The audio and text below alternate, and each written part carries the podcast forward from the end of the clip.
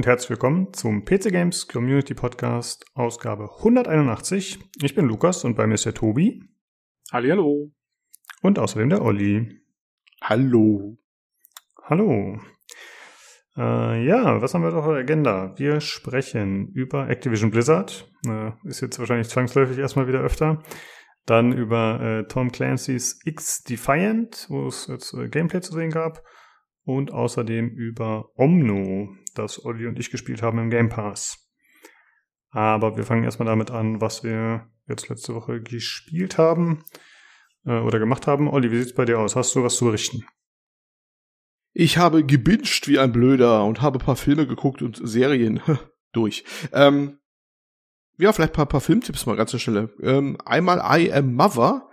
Wer den nicht kennt, von 2019, ein australischer Science-Fiction-Thriller. Den fand ich sehr schön. Der spielt äh, ganz überwiegend in so einer Bunkeranlage, in so einer Zu Zukunft, wo ein Roboter ein Mädchen aufzieht. Und der Roboter ist quasi das, äh, die Mutter, deswegen Am Mother, ne? Und äh, ja, die wächst da völlig isoliert auf, da im Bunker. Und es kommt dann zunehmend zu Spannung, als nämlich eine Überlebende aus der Außenwelt, aus der Zerstörten reinkommt und was die Hintergründe sind, warum die Welt zerstört ist, und hast du nicht gesehen. Ein sehr schöner Film, obwohl das eine kleinere Produktion ist, mit einem äußerst guten Special Effect Anteil, was den Roboter angeht. Der sieht richtig toll aus. Äh, durchaus mechanisch, äh, so Zweibeiner zwar, aber glaubhaft irgendwie sehr gut animiert, also gar nicht billig. Da merkt man, dass sie aufgrund der des doch beschränkten, ähm, ja, was sie also Kammerspieler eher ist, nicht so viel andere Setting, dass sie da das volle Geld reinstecken konnten. Das merkt man total. Ähm, von der Besetzung her zwar mit der Clara Rutgard, das ist glaube ich eine dänische Schauspielerin, die die Tochter spielt, die junge, die 17 Jahre ungefähr, äh, eher No-Name besetzt, aber die macht das sehr gut. Nebenrolle von dieser Überlebenden, die von außen kommt, ist übrigens Hilary Swank, die kennt man ja vielleicht schon eher. Sehr schöner Film, kann ich sehr empfehlen, ist bei uns in Deutschland auf Amazon verfügbar. Den fand ich richtig cool, den Film. Kann man sich hm. wirklich mal geben. Ich glaube, also, den schaue ich mir an. Das klingt interessant. Ja, den schaue ich mir, glaube ich, auch mal an. Sieht auch richtig schön aus. Also wirklich gut gemacht auch. Ich fand den richtig gut. Ähm, ja, sehr ähnlich auf eine gewisse Art und Weise ist der andere Film, den ich geguckt habe, nämlich Archive. Ähm, der spielt auch so eine abgelegene Forschungsstation wo ein äh, Wissenschaftler, der den Tod seiner Frau betrauert, da an ähm, humanoiden Robotern forscht, mit dem Hintergrund, dass er seine Frau, die er auf, mit, über einen Dienstleister ihr, ihr Bewusstsein nach dem Tod gespeichert hat eigentlich, aber das ist dann so quasi so eine vorübergehende Speicherung und sie stirbt dann halt zunehmend, er ist einen Körper transferieren will. Und das spielt dann auch in ganz so abgelegene Forschungsstation, ist dann sehr ähnlich tatsächlich wie der erste Film ein bisschen, weil es auch so abgelegen ist. Also das Setting scheint recht beliebt zu sein, wahrscheinlich auch um Kosten zu sparen mit wechselnden Schauplätzen. Den fand ich auch recht gut, wenn auch nicht ganz äh, das Niveau von äh, I Am Mother. Der heißt dann Archive, aber kann man sich auch angucken, ist ganz noch frisch äh, von 2020, ist ein britischer Science-Fiction-Film. Die Leute, die rumspielten, kannte ich alle nicht, aber kann man sich auch mal geben. Ne? War auch mal ganz interessant. Ähm, dann habe ich mir einen Klassiker als Fernseher angeguckt, was, was Lustiges mal zur Abwechslung, und zwar, den haben wahrscheinlich alle anderen geguckt, außer meiner Wenigkeit, nämlich The IT Crowd. Das ist diese britische ah. Fernsehserie mit diesen äh, IT-Nerds, die in der Firma ganz unten im Keller sitzen. Ne? Ich liebe The IT Crowd. Ah, da so habe ich jetzt erst gesehen, da habe ich nachgeholt jetzt erst erstmal das, das Super ne? geil. Super geil. Ja. Also britischer Humor, ne? Also wirklich, das ist ja aber vom meinen, Feinsten. Vom Feinsten. Das wäre so ein bisschen die Vorlage, meinen manche zu Big Bang Theory, aber ich find's echt noch fast besser, weil es irgendwie so, ne? Overstate und nicht eine Weltkammer. Vier, vier Staffeln und eine Sonderfolge war normal, ne? Kann man sich echt mal geben, wenn man auf britischen Humor steht und mit Akzenten klarkommt, so ein bisschen irischer Akzent dabei. Der Hauptdarsteller ist ja, glaube ich, äh, Chris O'Dowd, ist ja Ire, das merkt man, hört man auch. Äh, natürlich auch viel Klischees dabei, aber trotzdem, ich, ich fand, den, fand den super. Vier Staffeln und eine Sonderfolge. Das einzig Technische, was man so ein bisschen ähm, merkt, die ersten vier Staffeln waren halt noch so ein äh, Single Definition gedreht, oder was Simple Single Definition? Ich weiß es nicht, aber halt nochmal alte Auflösung noch. Und dann Jahre später haben sie nochmal die Sonderfolge gemacht, die dann HD war. Da merkt man auch schon, wie die Jahre ins Land gezogen sind. Aber ist äh, egal, darum geht's ja auch nicht. Ist einfach eine lustige, lustige Serie. Äh, ganz kurz, äh, Fun Fact. Ähm, wer Lust hat, und zwar gab es den Versuch, von Sat 1 diese Serie zu kopieren in Deutsch. Also richtig zu kopieren. Also keine, nicht so wie Stromberg und The Office, sondern richtig einfach eins zu eins zu kopieren. Gibt's, glaube ich, auf YouTube, kann man sich irgendwann anschauen. Wenn ich's finde, verlinke ich's. Ähm, ist allein schon deswegen zum Schreien, weil es so schlecht ist. Also es ja. ist der Wahnsinn. Also eine, eine Szene komplett nachgestellt, kannst du im Original anschauen, dann auf den, in der deutschen Version völlig daneben, aber so schlecht, dass schon fast wieder lustig ist. So schlecht, dass der Schöpfer von The IT Crowd sich das auch angeschaut hat, Graham äh, Linehan oder Linehan, wie, was nicht wieder ausgesprochen wird, Graham Linehan, glaube ich, oder so. Und der hat dann ausgiebig damals auf Twitter oder Reddit, ich weiß nicht, was damals gerade angesagt war, auch über äh, die deutsche Fassung hergezogen, wie sonst was. und ähm, sofort mal alle eingespielt, ja, die Deutschen und Humor. Ne? Also sie haben gleich mal wieder den Ruf der Deutschen ruiniert, als sie die versucht haben, die Serie nachher. Das ja, ist auch das wirklich. Auch, das war diese das Phase, war, wo sie versucht haben, wirklich ausländische Serien eins zu eins nachzubauen. Was furchtbar war. Das haben sie ja vor, vor glaube ich, gefühlt 15 Jahren ja auch mit ähm, äh, Schreckliche Familie mal versucht. Ja, es war, oh, Echt? Okay. also, ja, ja, auch davon gibt's. Ich weiß nicht, was man noch findet heute. Da haben sie auch komplette Folgen mal versucht nachzubauen, aber auch, glaube ich, nie über eine Staffel hinausgekommen oder so, ein oder zwei. Und das war auch, äh, ja, also die kannst du ja auch nicht ersetzen, einfach so. Vor allem es ist auch schwierig, gerade bei Dingen, wo teilweise Wortwitze drin sind. Das, wie kommt man auf eine Idee, auch eine, gerade bei einer britischen Serie auch, ne? Das Deutsche draus machen zu wollen. Und da hat auch, glaube ich, einer versucht zu übersetzen, der keine Ahnung hatte, was da passiert. Das war richtig peinlich. Aber naja, gut, wollen wir nicht jetzt ausbreiten. Naja. Ja, selbst bei den Serien, die es einigermaßen erfolgreich machen, ist es ja eigentlich auch immer eine andere Tonalität. Ne? Also jetzt, wenn man zum Beispiel The Office äh, Amerika, The Office äh, UK und dann vielleicht noch Stromberg vergleicht, das hat ja alles einen anderen Vibe auf jeden Fall. Also das genau. kann man einfach nicht äh, gleich schauen. Und ich kann auch manche Sachen kann ich mir anschauen. The Office äh, Amerika gefällt mir persönlich am besten, weil es ehrlich gesagt eher so ein bisschen leichtherziger ist und so ein bisschen flachere Comedy, nicht ganz so hardcore. Aber zum Beispiel Stromberg kann ich mir nicht anschauen auf Dauer. Das ist äh, mir zu krass. Ich finde, also Stromberg ist genial. Ich finde, ich finde, äh, das ist eine der wenigen Situationen meiner Meinung nach, wo, wo die deutsche Version tatsächlich die beste ist. aber Ey, ja, es ist gut gemacht, keine Frage, aber es ist halt, es ist es ist, es ist fies. Ja, es ist ja. richtig, richtig böse manchmal. Äh, hast du dir Clerks mal angeschaut, Tobi? Nee. Das ist ja auch so eine deutsche Serie, ich glaube, mit Christian Ulm und wie der andere ist, weiß ich gerade nicht. Äh, ist, glaube ich, eine Amazon-Produktion, wenn ich mich vertue, oder Netflix. Äh, schau dir mal an, soll ziemlich gut sein. Ich habe selbst noch okay. nicht gesehen, aber das geht, glaube ich, auch so in die Richtung. Also auch so äh, Fremdscham hoch fünf. Ja. Und äh, Pastewka finde ich tatsächlich auch ganz gut, was auch so ein bisschen ähnlich ist, aber ich finde, das ist äh, auch nicht oh, ganz so hart der, wie Stromberg. Ist das der Bastian Pastewka? Den kenne ich genau, noch von, ja. also den habe ich das letzte Mal, glaube ich, gesehen, irgendwann in den 90ern oder so, als er noch bei mit Ange Engelke irgendwas gemacht hat. Ja, also Pastewka habe ich auch, habe ich mehrfach geguckt sogar. Und auch da gab es Jahre später nochmal neue Staffeln gedreht, weitere, ne? Hat jetzt endgültig aufgehört, aber die fand ich auch immer genial. Wobei die neuen Staffeln ganz andere Tonalität teilweise haben als die äh, äh, alten Dinger. Aber ja. Aber gut, jetzt sind wir schon arg in die Fernseher-Richtung abgedriftet. Ich glaube, wir die nächsten besprechen wir mal nächste Woche. Da hätte ich auch noch ein paar zu bringen, aber ich glaube, nicht heute mehr. Okay. Ja, ich habe jetzt quasi auch gerade schon 50 Prozent meines Fernsehwissens zum Besten gegeben. Ich bin da echt nicht so auf der Höhe. So ja, okay. schlecht. Besser um, ähm, als bei den Comics bei dir.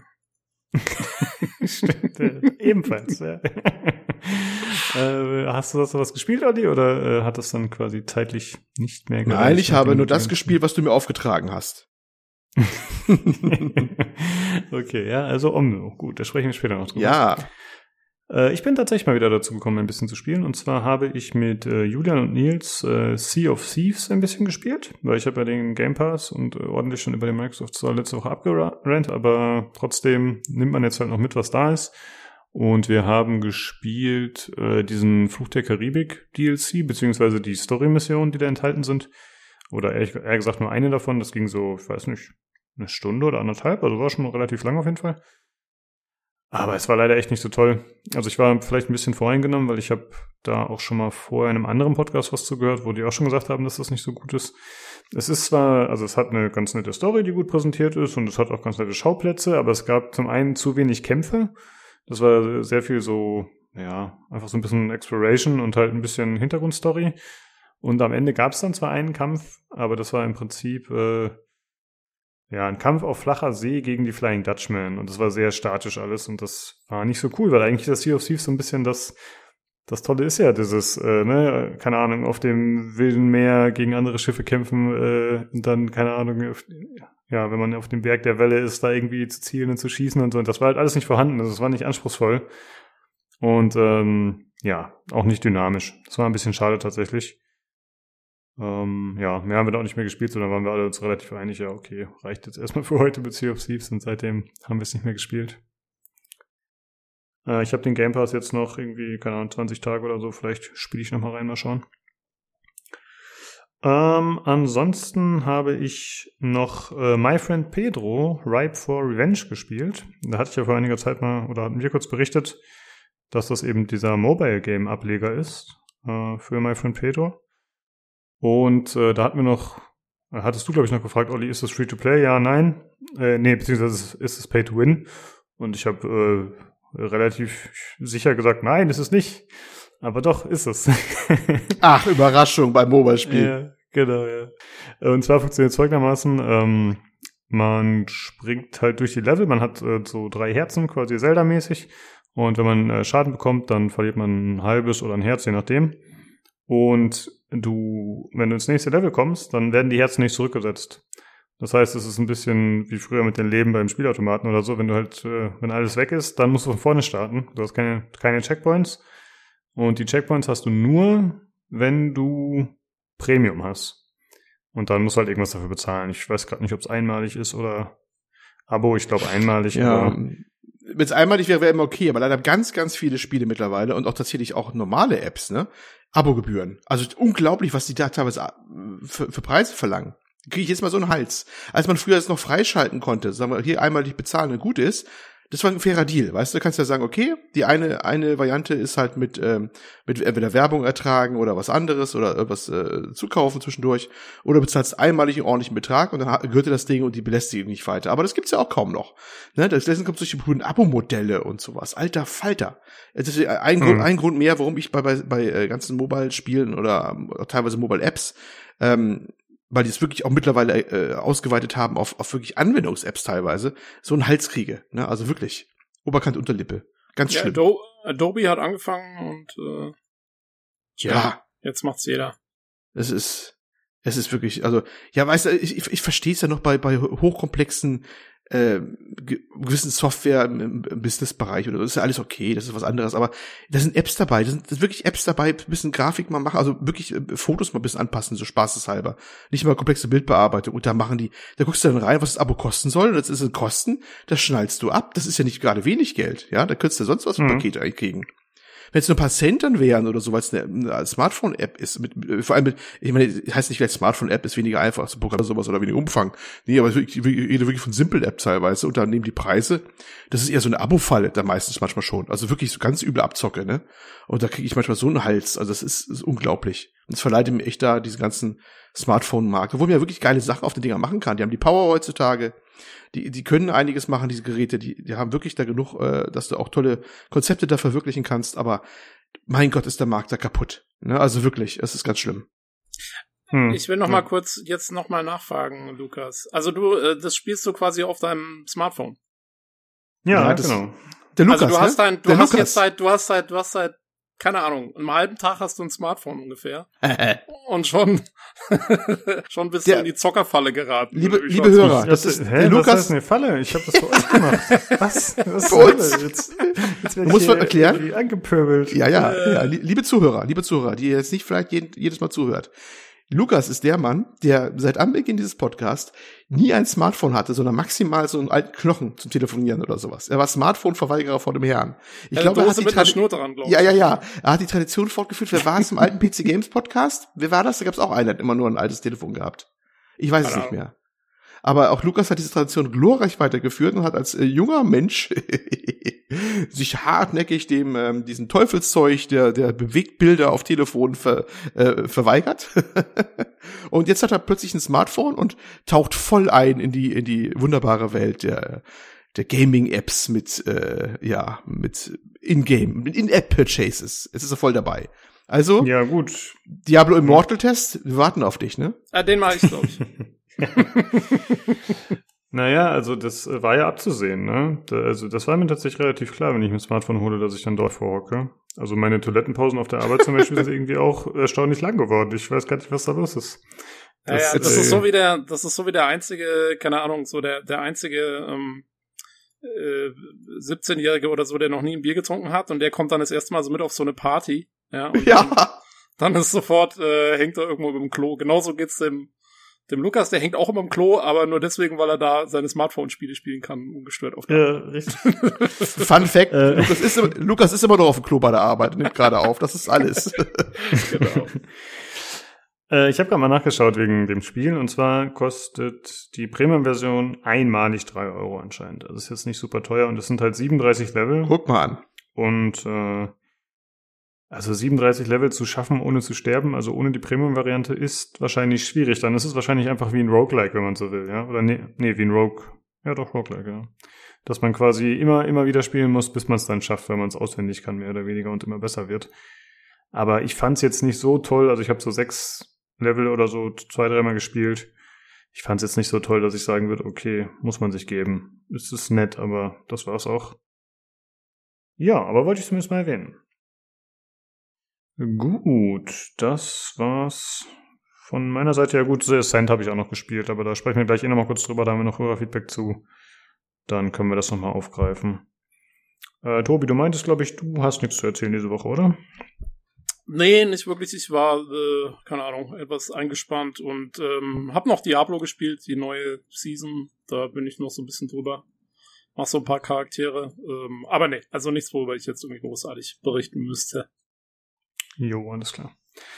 Äh, dann wäre einmal die Verlosung zu erwähnen, die aktuell läuft auf dem Discord. Und zwar verlosen wir Nidhawk. Da hatten wir von Jan einen Key bekommen, einen Steam-Key.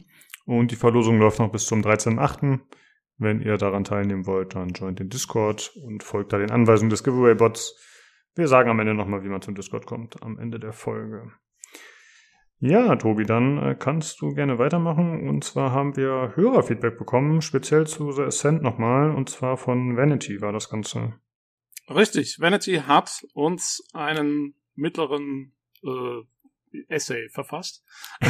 also vielen Dank, ich werde den jetzt in voller Länge hier vorlesen. Also Kinder, setzt euch hin, holt ihr was zu trinken, es geht los. Hallo Lieblingspodcaster. Danke für eure Eindrücke zu The Ascent und die Einblicke in Ninos Nagellackwelt.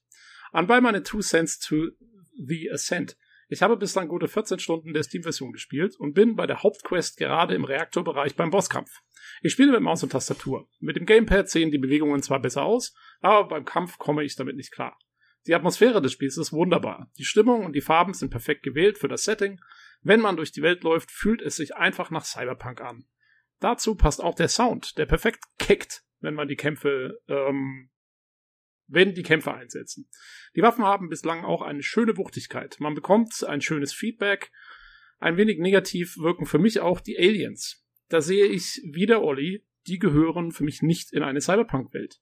Zumal dann das Kauderwelsch, welches von den Aliens gesprochen wird, irgendwie komplett aufgesetzt wirkt. Aber wie Jan bewiesen hat, kann man die störenden Aliens auch einfach wegmetzeln. Die Grafik ist wirklich schön und stimmig. Die Effekte sind bombastisch und passen in die Welt. Mir gefällt zum Beispiel die Art des digitalen der, des digitalen Brotkrumen als Orientierungshilfe, welche dringend nötig ist, sehr gut. Als technischer Laie erscheint mir das Spiel jedoch ein wenig hardwarehungrig. UHD und Raytracing führen dazu, dass die Framerate doch mal in die Knie geht. Dafür wirkt mir die Grafik doch nicht gut genug. Vor allem, da man durch die Kamera auch kein Problem mit der Weitsicht hat. Die Kämpfe fühlen sich aus meiner Sicht sehr gut an, manchmal kommt jedoch ein wenig Hektik auf. Da wirkt das Deckungssystem manchmal ein wenig sinnlos. Aber an sich finde ich dieses Feature für das Spiel gut gewählt. Was mir allerdings nicht so gut gefällt, ist die Haltung der Waffe. Während man in Deckung ist, kombiniert mit der Zielgenauigkeit. Das wirkt nicht stimmig. Die bisherige Waffenauswahl wirkt solide. Hier hoffe ich, dass noch einige Kracher mit besonderen Effekten kommen. Das Energiegewehr war schon mal eine nette Abwechslung zu den ballistischen Waffen. Was mir jedoch wirklich abgeht, sind Nahkampfwaffen. Mit einem Katana durch die Welt zu dashen und schnetzeln wäre schon schick gewesen, zumal es Gegner mit Schwertern gibt. Insgesamt merkt man an vielen Stellen, dass das Spiel noch nicht ganz rund ist. Lukas hat aus meiner Sicht einen guten Punkt gebracht. Die Ascent hätten ein paar Monate Polish gut getan. Die Themen mit der Karte, warum kann ich keinen Wegpunkt setzen, Unstimmigkeiten in der Levelanzeige, Quest Level 2, Gegner auf dem Weg Level 10, fehlende Übersetzungen und klassische Komfortfeatures hätte man so gegebenenfalls noch unterbringen können. Auch das Balancing wirkt manchmal etwas seltsam. Man kämpft sich spielend durch einen Bereich, nur um dann an einen fast übermächtigen Bossgegner zu geraten. Hier wird es dann für mich ein wenig zu viel Trial and Error. Zum Schluss, zum Schluss der Story. Diese ist absichtlich an das Ende gesetzt, da die Story auf mich fast wie ein störendes Beiwirk zum Spiel wirkt. Hier müsste man viel mehr bringen hat sich aber richtigerweise auf wichtigere Elemente des Spiels konzentriert. Fazit, für mich ist The Ascent ein gelungenes Werk, welches viel Spaß macht und definitiv eine Empfehlung für Cyberpunk-Fans ist. Ich hoffe, die Entwickler beheben einige der Schwächen per Patch. PS. Ich möchte aber endlich mal ein Cyberpunk-Spiel haben, in dem man, in dem mein Charakter nicht wie ein vollgeschissener Clown aussieht. Jo. das war doch mal äh, ausführlich. Ähm, ich habe ja. ich hab mir nur eins gemerkt. Ich habe mir nur eins gemerkt. Ninus Nagellackwelt. Das war für mich das Highlight jetzt. Also mir habe ich jetzt nicht mit aus mitgenommen. ich war, ich, ich habe das ja gelesen, bevor ich den Podcast gehört habe, und äh, ich war auch sehr angetan. Also ich musste erst mal gucken. Also ich war neugierig. Ähm, hat sich ja dann herausgestellt, dass das Ganze doch eher technische äh, Variation war. Ich hatte mich eigentlich schon auf tolle Nagel, Nageldesigns von Nino gefreut, aber gut. Ähm, vielleicht kann er das ja noch ein bisschen ausbauen. Er ist ja jetzt erst eingestiegen gerade. Ja, da geht, da geht noch was. Da geht noch ja, was. Ja. jo, äh, aber The Ascent, ja, also ganz ehrlich, ähm, also für mich wirkt's halt auch so ein bisschen so, ähm, ja, ist halt so ein typischer erster Teil jetzt, ne? So, weißt du, so, so, die Grundsätze sind schon mal cool irgendwie, ähm, ja, so alles ist da, aber man merkt so hier und da so noch so ein paar Lücken, wo man sagen könnte, ey, da könnte man echt noch irgendwie was draus machen. Und ähm, ich bin eigentlich klar, also man muss hoffen, dass sie die wichtigsten Sachen patchen und so, aber ich bin vor allen Dingen mal gespannt, was sie mit einem äh, VSN 2 machen.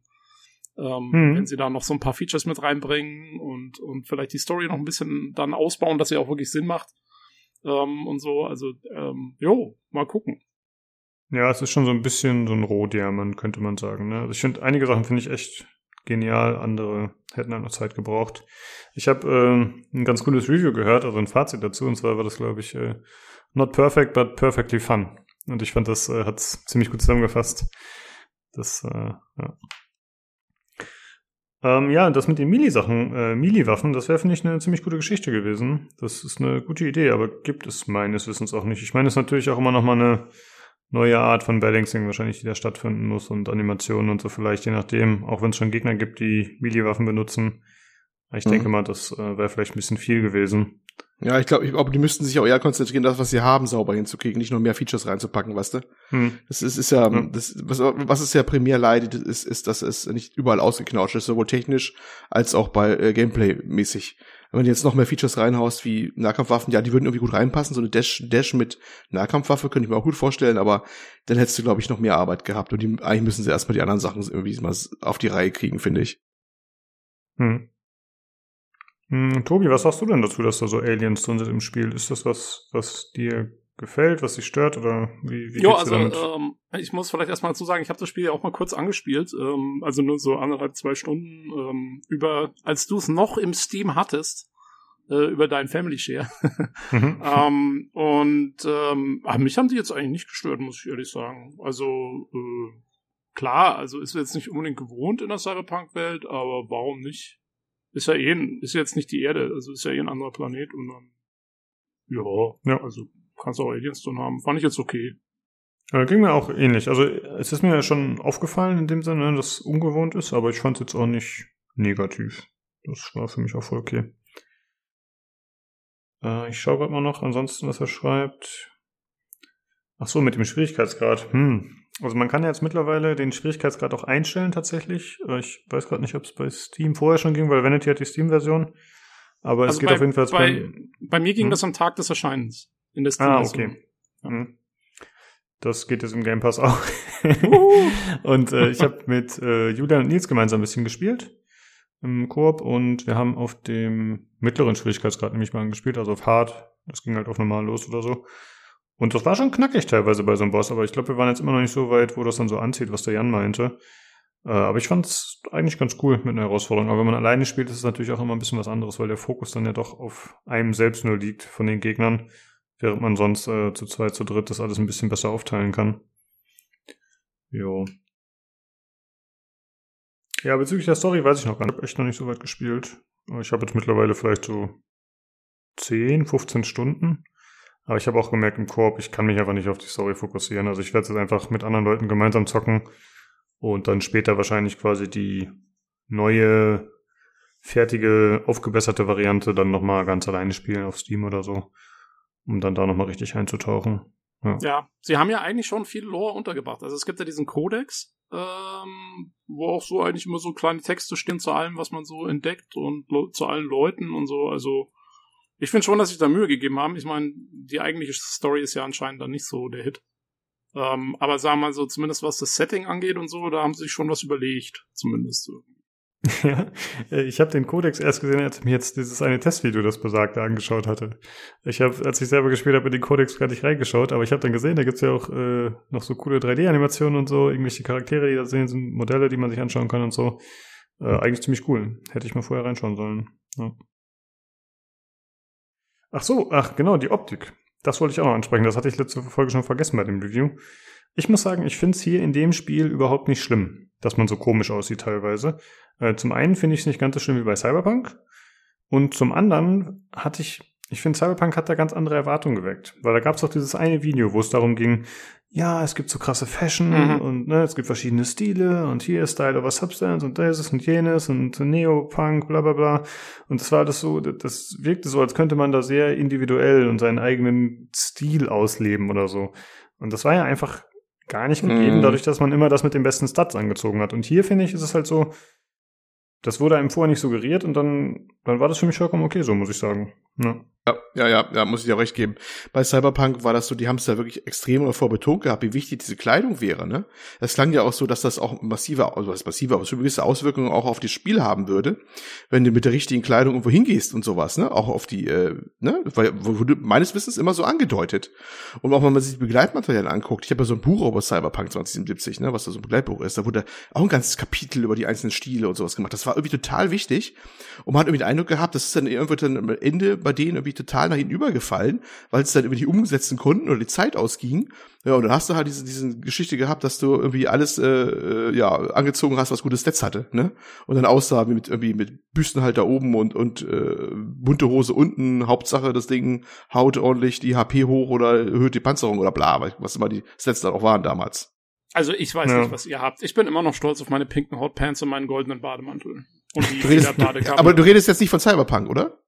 Nee, das ist äh, mein, mein normales, also mein Gewand. Ich wollte sagen. Podcast-Gewand, ja. ist klar. Genau. Ich, konnte mich, ich also, konnte mich endlich mal mit einem Charakter identifizieren in Cyberpunk. endlich mal normale Leute. Und äh, zusätzlich hat man ja in dem Spiel ja noch die Auswahl, zumindest die Sachen ein bisschen einzufärben, was auch ein bisschen hilft. Ja, ich finde, das macht es echt angenehmer. Ja, und außerdem, außerdem hm. siehst du den Charakter ja meistens beim Spiel von der Ferne und die anderen. Das ist ja nur bei diesen Close-Ups zwischen Szenen und hast du nicht gesehen. Ich glaube, das ist einfach nicht die, ist einfach nicht so der Schwerpunkt wie bei Ego-Perspektive Cyberpunk 2070, wo du da alles aus der, der ganzen aus der Nähe siehst und, ja gut, ich selber siehst du ja eigentlich auch nicht. Ne? Blödes Argument von mir, wenn ich gerade überlege. Aber, naja, das hat wahrscheinlich das Spiel auch gerettet, dass man sich selber meistens nicht gesehen hat. Außer, außer beim Fotografieren. Jedes Mal beim Fotografieren bei Cyberpunk habe ich erschrocken, wie man die Scheiße ich aussehe. Ja, Motorradfahren. Ja. Ja, aber ich fand es ja. auch beim, beim Fotomodus am schlimmsten, wenn man ein cooles Bild machen wollte und dann stand da so ein Vollidiot rum. Das war halt echt nicht so cool. Äh, aber es ist interessant, dass du das gerade ansprichst mit äh, der Ansicht und der Entfernung zum Charakter und so, denn im Forum bei pcgames.de hatte der Louis Lezell da was gepostet und zwar äh, hat er herausgefunden, wie man zum einen das HUD teilweise äh, deaktivieren kann, beziehungsweise stufenweise deaktivieren kann und zum anderen die Kamera freischalten kann, also dann äh, ja, einen Free-Look-Mode sozusagen hat. Und zwar hat er das gemacht mit äh, dem Tool äh, Universal Unreal Engine 4 Unlocker.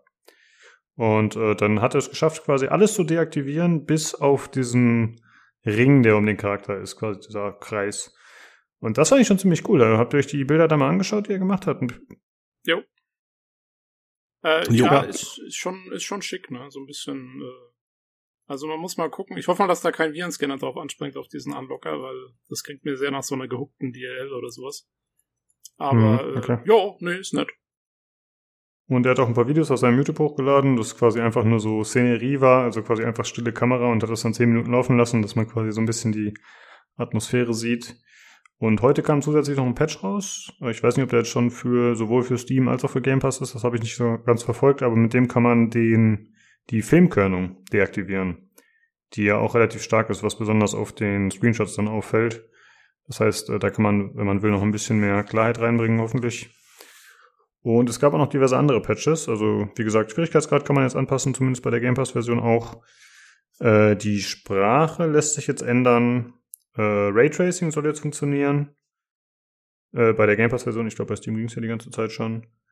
Äh, und ansonsten gab es noch die positive Nachricht, dass sie irgendwie am ersten Wochenende, ich glaube, 5 Millionen Dollar Umsatz gemacht haben, wenn ich mich gerade richtig im Kopf habe. Also dass es auf jeden Fall ziemlich gut läuft, das Spiel.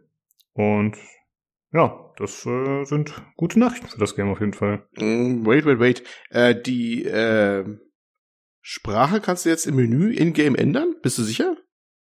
Ich meine schon, dass das geht, ja. Echt? So, wann das denn? Bei der letzten Version jetzt oder Mhm. was? Okay, okay, okay, okay. Ähm, ich habe mir Weil die davor so, hat's nicht äh, gehabt. Also die ah, okay. 205 hat's nicht gehabt. Also das ist, glaube ich nicht. Da war immer Okay, noch der Hack nötig in der das INI. Ich habe es über die INI gemacht. Vielleicht, äh, vielleicht habe ich mich hier vertan. Vielleicht meinte ich auch über die INI. Ich habe mir eine Sprache aufgeschrieben hier. Uh, my bad. Das kann sein, dass es dann in-game noch nicht geht. Aber beim Game Pass ging es über die INI und das ist dann auch gespeichert. Also bei mir jetzt funktioniert permanent, ohne Ja, ja. dass ich dann wieder in Windows auf Englisch umstellen musste. Ja, bei Steam ging's ja auch nur über die INI oder halt über Aufrufparameter, den man Excel mitgegeben hat, glaube ich. Im, Im Game war da auch nix. Oder, ja, ich glaube, mehr ging da auch nicht. Keine Mhm. Ahnung, ob sie da nichts da haben. Und der Raytracing, also ich letzte Stand, den ich hatte wegen Raytracing, bin ich immer noch nicht im Game Pass-Version. Der Schalter ist zwar immer noch da, aber tut immer noch nix. Also, Ja, da gab es aber heute ja. erst News zu, glaube ich. Also Aha, ich glaub, okay. Ja gut, bleibt ja am Laufenden. Okay. Ja, auf jeden Fall sind sie, da, sind sie dran am Arbeiten und äh, das wird jetzt alles hoffentlich nach und nach. Ach so, und sie haben heute auch noch hinzugefügt, soweit ich das gesehen habe, hatte der Vanity auch geschrieben, einen CPU-Performance-Modus. Äh, ja, der soll anscheinend helfen, wenn man eben eine schwächere CPU hat, weil das Spiel ja wohl sehr CPU-lastig ist. Aber das habe ich mir jetzt noch nicht groß angeschaut. Nicht, dass Ja, ich zu wissen- dass ich Hm? Ja, was sie da eigentlich dann machen, wäre interessant zu wissen, ob sie vielleicht zum Beispiel den Traffic in der Stadt reduzieren. Weißt du, die Leute, die rumrennen oder irgendwie sowas. Wäre das erste, was mir einfallen würde, um die, um da die CPU-Last rauszunehmen, ne?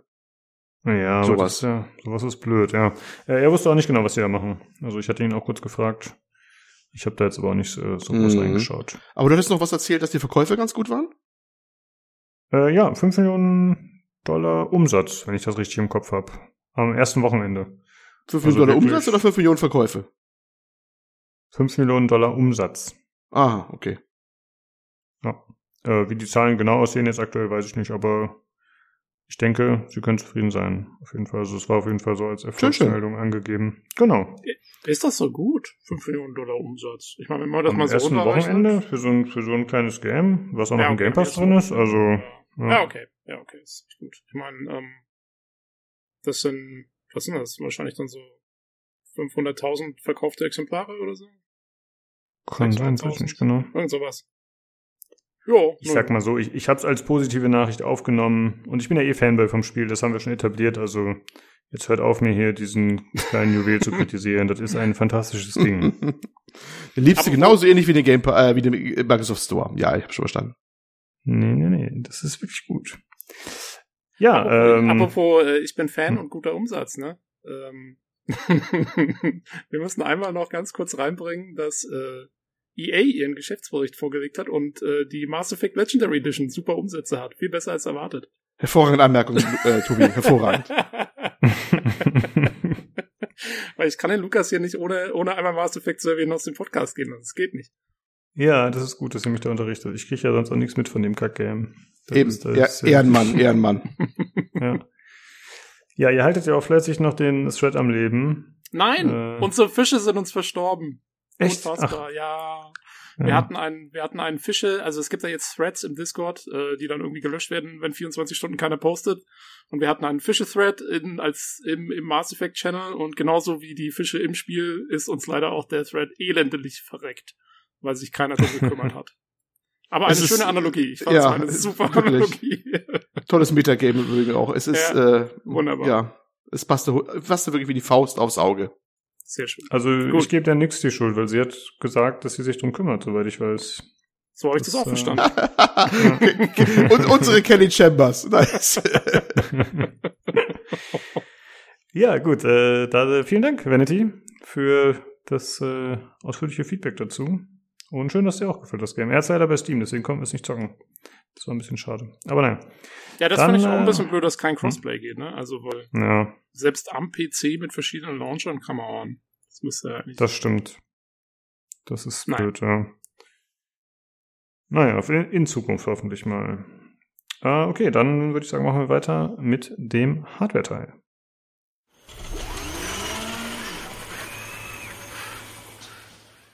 Hallo, da bin ich wieder und bei mir ist einmal der Nino. Servus. Und der Jan. Ja, hallo. Hallo.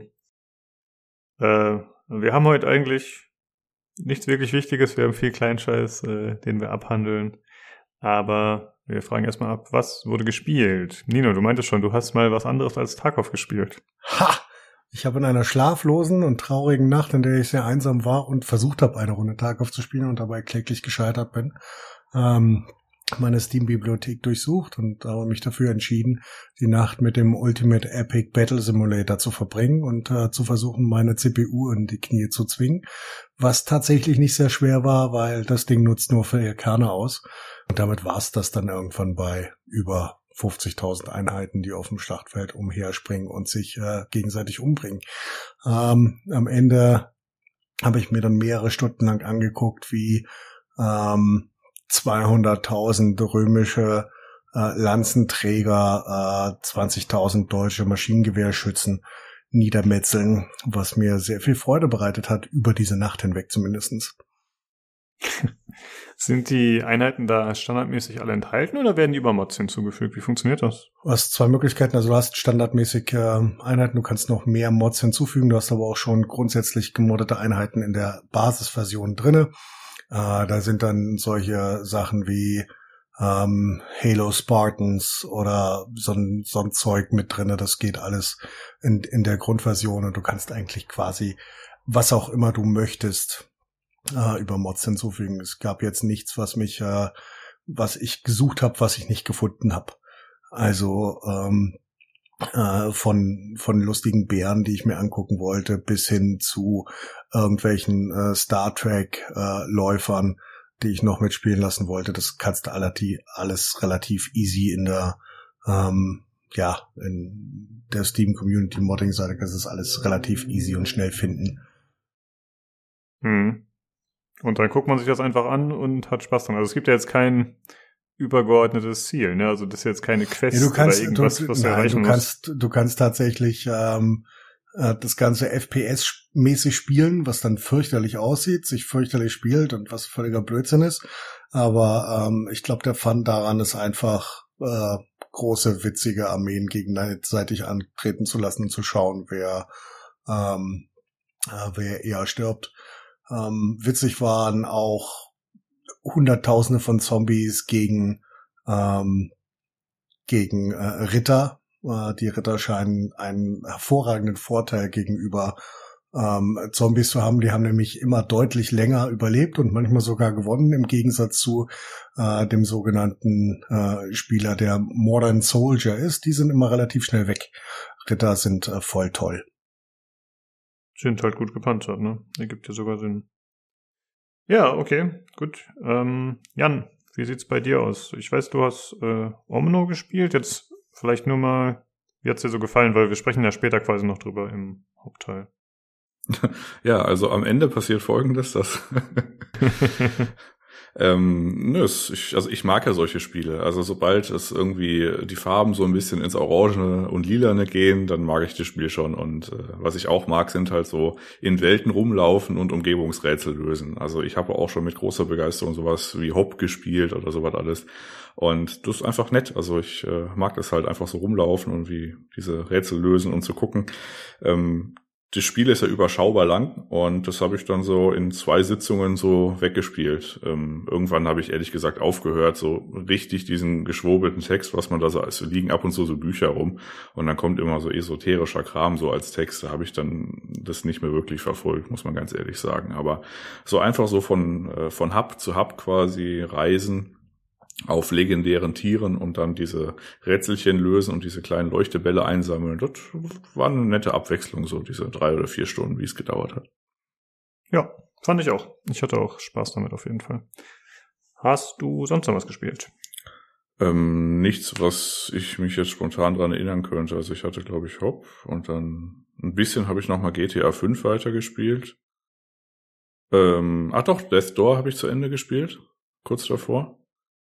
Ähm, das war auch okay. Ähm, das hat nicht den Fehler gemacht, Bosskämpfen komplett asozial zu sein, was ich jetzt eigentlich auch nicht irgendwie, also wo ich so ein bisschen Angst vor hatte dann gegen Ende hin. Ähm, aber das war auch okay. Das, das war so ein bisschen so äh, Zelda Link to the Past mäßig, dass man halt einfach auf so einer Oberwelt immer von hin nach her läuft. Die Navigation und die, ich sag mal, Orientierung fällt einem nicht ganz so leicht in dem Spiel. Also da ist äh, Level Design mäßig jetzt nicht irgendwie der super Kniff, dass man da von einer unsichtbaren Hand geleitet wird. Da kann man sich schon gut verlaufen, aber man kommt dann irgendwann klar. Man, ich habe jetzt aber auch nicht jedes Secret da irgendwie. Also da gibt es unendlich viele äh, kleine Türchen oder irgendwie Wände, die man irgendwie kaputt machen kann, um sich dann noch irgendwie hier noch ein Splitter leben oder hier noch ein Splitter irgendwas. Also ich, ich bin da quasi, äh, ich habe das Spiel durchgespielt, ohne irgendein Upgrade äh, im Lebensbalken oder sowas zu haben, äh, weil ich da keine Lust drauf hatte. Ich wollte halt einfach irgendwie gucken, wie, wie das, wie es halt weitergeht und was es da für Bosse kommt und was mit den Charakteren passiert. Und das habe ich dann auch gemacht. Am Ende lässt es einen halt dann wieder in die Welt und sagt, ja, hier, du hast noch 18 Schreine zu entdecken. Und dann habe ich dann gesagt, nee, habe ich nicht. ja. ja. Ich habe es tatsächlich nach meinem angespielt Review sozusagen auch nicht mehr gespielt. Also da hatte ich dann doch keine Lust mehr drauf, komischerweise. Na, ist ja manchmal so. Okay, dann äh, würde ich sagen, äh, ja, fangen wir mal an mit den Sachen, die wir haben. Wir machen das quasi Reihe um, haben wir beschlossen, da wir alle so kleine Sachen haben. Äh, ich wollte nochmal anknüpfen an die Bluetooth-Kopfhörer, die ich mal gekauft hatte mir vor ein paar Monaten die Audiotechnica ATH-SR50BT.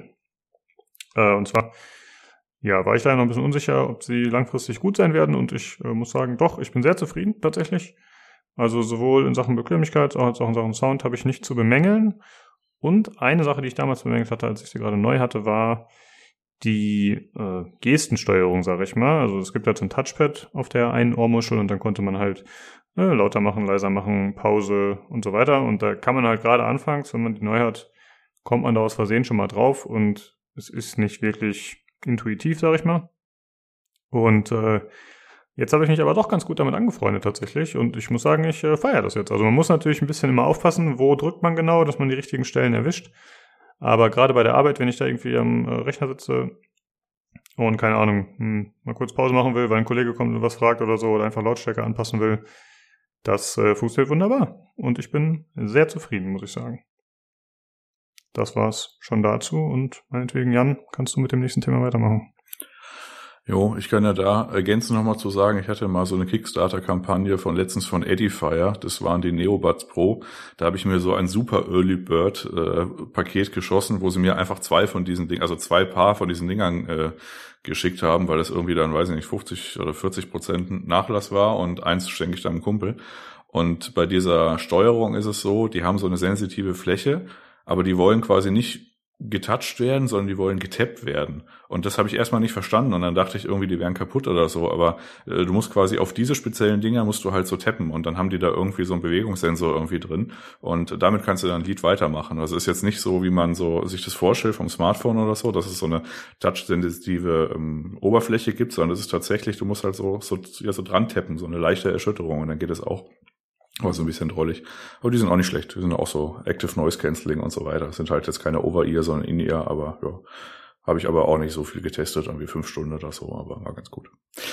Ähm, ja, zum eigentlichen Thema. Ähm, eigentlich nur, das hatten wir vor ein paar Monaten mal äh, gerissen, dass äh, äh, einen neuen Controller rausgebracht hat, beziehungsweise ähm, der damals noch in den Startlöchern stand und jetzt kommen, dann hat man damals schon gesagt, okay, jetzt kommen dann quasi sämtliche Hardwarehersteller, die es auf der Welt gibt, nehmen sich diesen Controller, kaufen da einfach noch so ein bisschen Flash-Speicher, äh, packen das auf so einen Riegel, also auf so einen M2-Riegel und dann gibt's halt die MSI-SSD und die Gigabyte-SSD. Es ist alles das gleiche dann. Es ist eine unterschiedliche DRAM-Cache wahrscheinlich Ausstattung, aber der Controller ist halt gleiche, der Chip, der Flash-Speicher ist halt äh, mal, was gerade so rumliegt, würde man annehmen.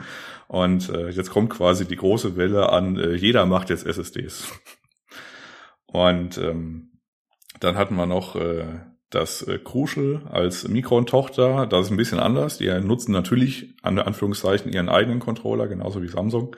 Äh, also die haben jetzt nicht diese Phison-Geschichte, aber im Grunde äh, haben die jetzt quasi auch eine SSD rausgebracht, die PCI äh, Gen 4 äh, hat und ich sag mal den Anschluss findet am Markt die jetzt gerade rausgekommen sind, sind auch alle irgendwie gleich schnell. Und als letzten Hinweis noch, diese 9, 980 Pro von Samsung, die ist ja schon ein bisschen älter. Das war eine der ersten, die quasi so von den Leistungsdaten ähm, ja so richtig schnell war. Und da hat Digital, Digital Foundry in einem Video die in eine PS5 gepackt und geguckt, ob ähm, Ratchet und Clank noch läuft. Und die Antwort ist ja. Und in den nächsten Wochen werden da wahrscheinlich diverse Anbieter halt immer äh, gucken, welche von diesen SSDs da kompatibel sind für die schöne PS5 und ob man da jetzt irgendwie das besonders teure äh, Gerät nehmen muss oder vielleicht auch eine günstigere und wie die sich dann verhält. Also neue SSDs sind im Anmarsch und können dann auch in die PS5 äh, gebaut werden und äh, diverse Anb äh, also diverse Tech-Tuber und irgendwelche Outlets und Newsseiten werden sich dann äh, wahrscheinlich nicht so schade sein, diverse Listen auf ihrer Seite zu veröffentlichen, die natürlich dann auch geklickt werden. Ja, okay. Also kann man dann darauf hoffen, auch dass die Preise da ein bisschen besser werden. Mal schauen. Okay. Ja. Äh, Nino, dann mach du ruhig weiter mit dem nächsten. Ja, AMD hat ähm, zwei APUs auf den Markt geworfen, den 5700G und den 5600G. Das ist ein 8 respektive ein 6 Kerner. Ähm, füllt quasi ja die äh, Low-Power-Lücken in den höheren Rängen der AMD-CPUs.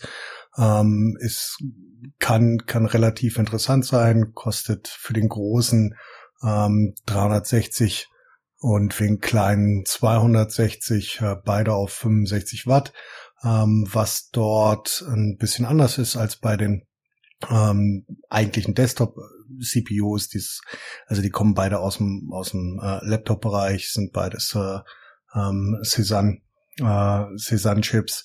Ähm, ist der halbierte L3 Cache ähm, auf äh, 16 MB, die der 5700G mit einer äh, Vega 8 Grafik, was interessanterweise ein bisschen ja, äh, schlechtere Grafik als bei dem alten 3400G, der eine Vega 11 Grafik äh, Einheit drinne hatte ähm, und äh, bei dem 5600G mit der Vega 7 Grafik. Dafür takten die beiden ein bisschen ähm, höher beim 5700G auf, äh, ich glaube, 2 Gigahertz und 1,9 beim 5600G. Leistungstechnisch, ähm, was zumindest die CPU eingeht, ordnen sie sich genau da ein, wo sie hingehören. Ähm, also zwischen, äh, zwischen 5800X und äh, knapp unter 5600X. Ähm, immer noch äh, deutlich oberhalb des 11.700K, äh, wenn wir von Stock Performance ausgehen von Intel. Ähm, die Grafikeinheiten sind ähm, ja, ich sag mal, im, im Grundsatz deutlich besser als sehr günstige ähm, Einsteigergrafikkarten wie eine 1030 oder äh, von äh, von Nvidia oder ähm, eine 550 von AMD, ähm, kommen aber logischerweise nicht an die ersten ja, einigermaßen funktionierenden Grafikkarten HD 460, 560 oder 1050 oder neuer ran. Ähm, sind aber auf niedrigen Auflösungen durchaus aktuell zumindestens eine äh, kostengünstige Alternative zu richtigen Grafikkarten. Ähm, für mich jetzt weniger großartig interessant. Interessant ist halt die niedrigere Leistungsaufnahme bei ähnlicher Leistung. Ähm, für die Leute, die das äh, interessiert. Ansonsten gibt's dazu großartig nicht viel zu erklären. Okay. Ja. Wer ein günstiges LAN-Party-System bauen äh, will und damit dann CS1X spielen kann, das kann dann damit. Dafür reicht's auf jeden Fall. ja, die Leuten reicht das ja schon. Okay. Ähm, dann würde ich noch mal weitermachen mit dem nächsten. Und zwar geht es um die Screenbar, Yeelight Screenbar Pro. Da hatte ich vor ein paar Monaten auch schon mal zu berichtet. War vielleicht sogar auch mit dem Kopfhörer zusammen. Äh, und zwar hatte ich mir die ja gekauft als eben Beleuchtung für den Monitor abends. Und ich hatte ja noch kein Smartphone, jetzt habe ich eins. Das heißt, ich kann jetzt äh, die Features vollständig nutzen. Äh, ich konnte vorher nur die Beleuchtung vorne benutzen und einstellen, aber es gibt ja auch noch so ein Backlight, was dann halt in verschiedenen LED-Farben leuchten kann und das kann man halt mit dem Smartphone noch mal ein bisschen präziser alles einstellen. Mit der E-Light-App, ja, ich muss sagen, ich persönlich brauche es jetzt nicht so sehr. Also es ist ein nettes Feature, abends das mal zu machen, dass man eben mehr Einfluss drauf hat, welche Farbe da ist, aber prinzipiell hat sich für mich jetzt die Bedienbarkeit nicht groß verbessert oder die Nutzbarkeit. Aber ich bin weiter zufrieden mit der Lampe. Das ist auf jeden Fall gut. Ja, das war's schon. Ja, mir fiel noch eins ein, und zwar, ähm, dass, also nach dem initialen Aufschlag, als wir über das Steam Deck gesprochen hatten, ähm, wurde dann später noch die Produktseite ähm, geupdatet und ausgehend von den gerade vorgestellten APUs und auch Ollis Nachfolger, wo ich dann so ein bisschen im Discord dann äh, geschrieben habe, dass ich sag mal das Bottleneck für diese APUs, die halt in normale Desktops sind, äh, in Desktops verbaut sind, halt der verhältnismäßig langsame Arbeitsspeicher ist, also der DDR4-Speicher. Und die Konsolen, das sind wenn man sich das äh, ganz simpel vorstellen kann äh, oder vorstellen will, das sind im, das sind Grafikkarten äh, mit einem Grafik, also GDDR6 äh, Grafikspeicher, der halt wesentlich schneller ist als normaler DDR4-Speicher, äh, mit einer Prozessoreinheit drin. Also im Wesentlichen ist es eine Grafikkarte und da ist halt noch äh, eine CPU mit drin. Aber das sind so die Konsolen, deswegen sind die halt auch so schneller und beziehungsweise deswegen können die APUs auch, äh, selbst wenn man da jetzt irgendwie größere Grafikchips drauf macht, weil die immer noch den Zugriff haben auf den normalen DDR4-Arbeitsspeicher des Systems, halt auch nie in die Leistungsregion kommen, einfach halt, weil man sich keinen Grafikspeicher in das System stecken kann. Und ausgehend davon ähm, fiel mir das ein, weil das Steam Deck, das hat ja äh, Low Power DDR5 und also quasi schon eine Generation weiter und auch noch Quad Channel. Also das heißt, da ist zwar auch eine APU drin und da ist auch im Gegensatz zu den jetzt aktuell vorgestellten keine Vega-Grafik, also die letzte Generation, sondern die aktuelle RDNA 2 Grafikeinheit drin aber eben noch die Speicheranbindung ist halt wesentlich schneller als das, was man aktuell noch über DDR4 hinbekommen kann. Das erreicht jetzt nicht die, äh, die Leistungsdaten von äh, Grafikkartenspeicher, also GDDR6, aber das ist schon ordentlich dafür, dass quasi in dem kleinen Futzelgerät da auf einmal irgendwie so eine Bandbreite zur Verfügung steht. Also das äh, wird auch noch irgendwie spannend zu sehen. Also alleine schon, dass es Quad-Channel ist in dem kleinen Ding, ist ähm, technisch wirklich on fleek, muss man ganz klar sagen. Ja, und die ersten Videos kamen jetzt rum, wo zumindest mal so ein paar Tech-Tuber irgendwie so anderthalb Stunden lang mit dem Ding halt rumspielen konnten, um zu gucken, was halt geht und was nicht geht.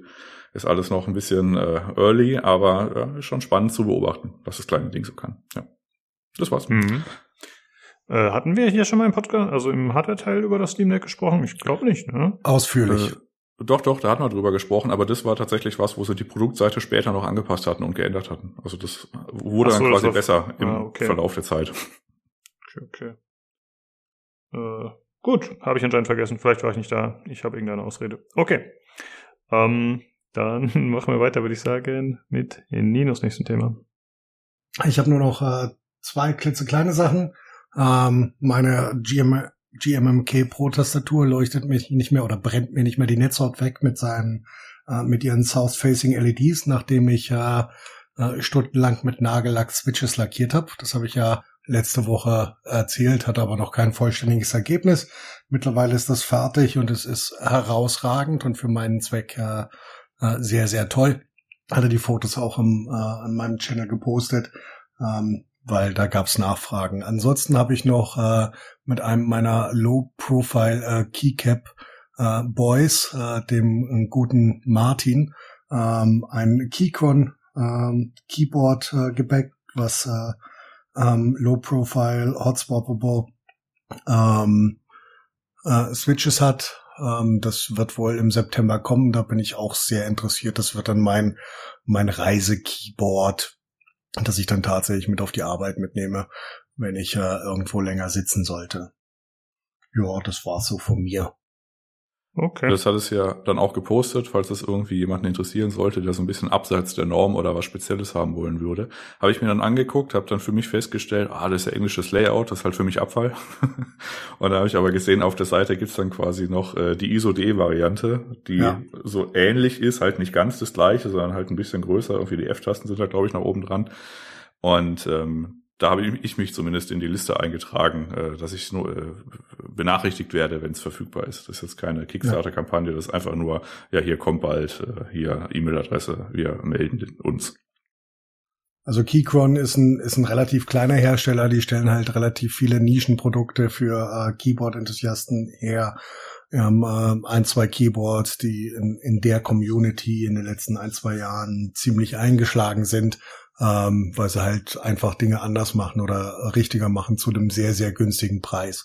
Also selbst das Keyboard, von dem wir jetzt reden, ähm, ist mit äh, oder von dem ich rede, ist mit, mit Alu-Gehäuse, sind wir irgendwo bei 85 Euro das Stück in genau der Variante, die ich haben will, also Bluetooth, ähm, die richtigen Keycaps und so weiter und so fort. Und äh, Keychron ist auch so die Adresse, wo man, wenn verfügbar, ähm, so alle Keycap-Sets kriegt. Die sind dann zwar nicht alle ganz so schön, die sind dann meistens rot, ähm, dunkelgrau und, äh, und weiß, aber dort kriegst du halt auch Shine-Through PBT oder ABS äh, Keycaps für ISO-Layouts, ähm, die du normalerweise auf dem deutschen Markt nicht so einfach kriegst. Äh, Jan, gibt es eigentlich Neuigkeiten von deiner Routing, wo wir gerade hier beim Thema Keyboards sind? Ja, erzähl. auf, auf was spreche, sprecht ihr an? Also ähm, eigentlich, was ist denn passiert? Also es wurde jetzt offensichtlich produziert hm, die hatten ja irgendwie noch die Option, dass man da irgendwie mehr bezahlen kann im, im Orderprozess, damit das irgendwie per Luftfracht, aber dann haben sie irgendwie das Flugzeug nicht gefunden oder ach, ich habe es auch aufgehört mich. Also irgendwann im September kommt's vermutlich. Ja, das einzige, du meinst also aktuell liegt, ein, äh, liegt deine Tastatur in einem äh, chinesischen Containerschiff äh, ja. hinten links und wartet darauf, dass es äh, um das Horn von Afrika zu dir kommt.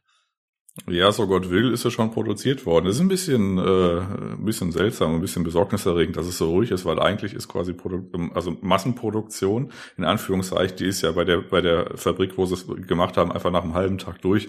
Also da schnauft einmal die, kurz die Maschinerie und dann ist quasi die Massenproduktion abgeschlossen. Und äh, das war jetzt irgendwie Ende Juli oder so. Und ähm, ja, und seitdem hat man jetzt nichts mehr gehört, aber es wird schon gehen. Also. Okay, wir bleiben gespannt. Ähm, dann habe ich noch eine letzte Sache und zwar eigentlich das Größte bei mir aktuell, dass der Rechner leider gerade ein bisschen Probleme macht. Ähm, ist äh, häufiger oder ja, fast schon regelmäßig jetzt die letzten Tage stürzt er ab bei Tarkov äh, unter Last. Bei ein, zwei anderen Spielen ist es auch mal vorgekommen, aber nicht ganz so häufig. Ähm, und gemeinsam mit euch äh, habe ich mich dann quasi ja, endlich dazu bereit erklärt, mal zu gucken, was das sein könnte. Es war dann auch relativ äh, einfach danach zu schauen mit eurer Hilfe. Und zwar haben wir laufen lassen äh, RAM-Test, wir haben HW-Info benutzt und wir haben ein Firmark äh, benutzt und dann scheint sich das bestätigt zu haben, was ihr auch befürchtet habt, dass das Netzteil anscheinend einen Hau weg hat und äh, ja, dann irgendwie ausgeht und den Rechner runterfährt. Und wir haben jetzt ein neues Netzteil bestellt, beziehungsweise ich. Und ich hoffe, ich werde das jetzt im Laufe der Woche mit eurer Hilfe im Stream irgendwie einbauen können. Ich muss mal gucken, vielleicht äh, machen wir auf dem Discord wieder einen lustigen kleinen Stream. Vielleicht ist ja jeder, ja, jemand Das heißt, na, vielleicht, natürlich machen wir das. Das ist das Highlight der Woche, Junge.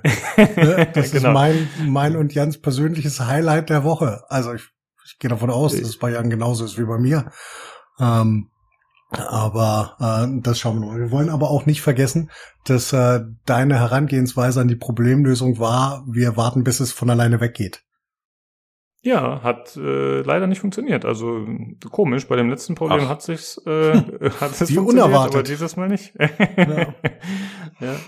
Nee, nee, nee also, äh, der ja. um da um da nochmal kurz reinzuhaken, ist halt ähm, es war ein Netz, was ich damals mitgegeben habe. Ähm, das ist halt fünf oder sechs Jahre alt und das äh, kommt einfach mit den Lastspitzen der 3080 nicht mehr klar. Das ist halt einfach hin, was das angeht. Ja. Punkt. Ja, ja. ist ja nicht also, so, als hätte.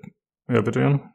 Nee, also das wussten wir auch schon vorher. Ich habe dich dann nur noch einmal hier durch den Kaho RAM-Test irgendwie geschickt, um halt tatsächlich sicher zu gehen, ob da jetzt nicht irgendwie noch was anderes zufällig auch noch im Argen ist. Also und dann haben wir ja quasi äh, CPU-Last generiert und dann gleichzeitig Vormarkt erstmal noch, äh, weil wir relativ viele in einem Discord-Channel waren, dann irgendwie so den Anfängerfehler gemacht, im HW-Info nicht auf die scheiß Watt-Anzahl zu gucken und die dümpelte irgendwie so bei 150 rum. Und dann haben wir dann gesagt, nee, Lukas, mach mal 4K, es ging da nicht wegen der Auflösung. Ja, okay, mach mal das, den Vor äh, Queco HD und haben uns dann quasi prophylaktisch schon mal verabschiedet und dann ist das Ding ja auch brav abgestürzt. ja.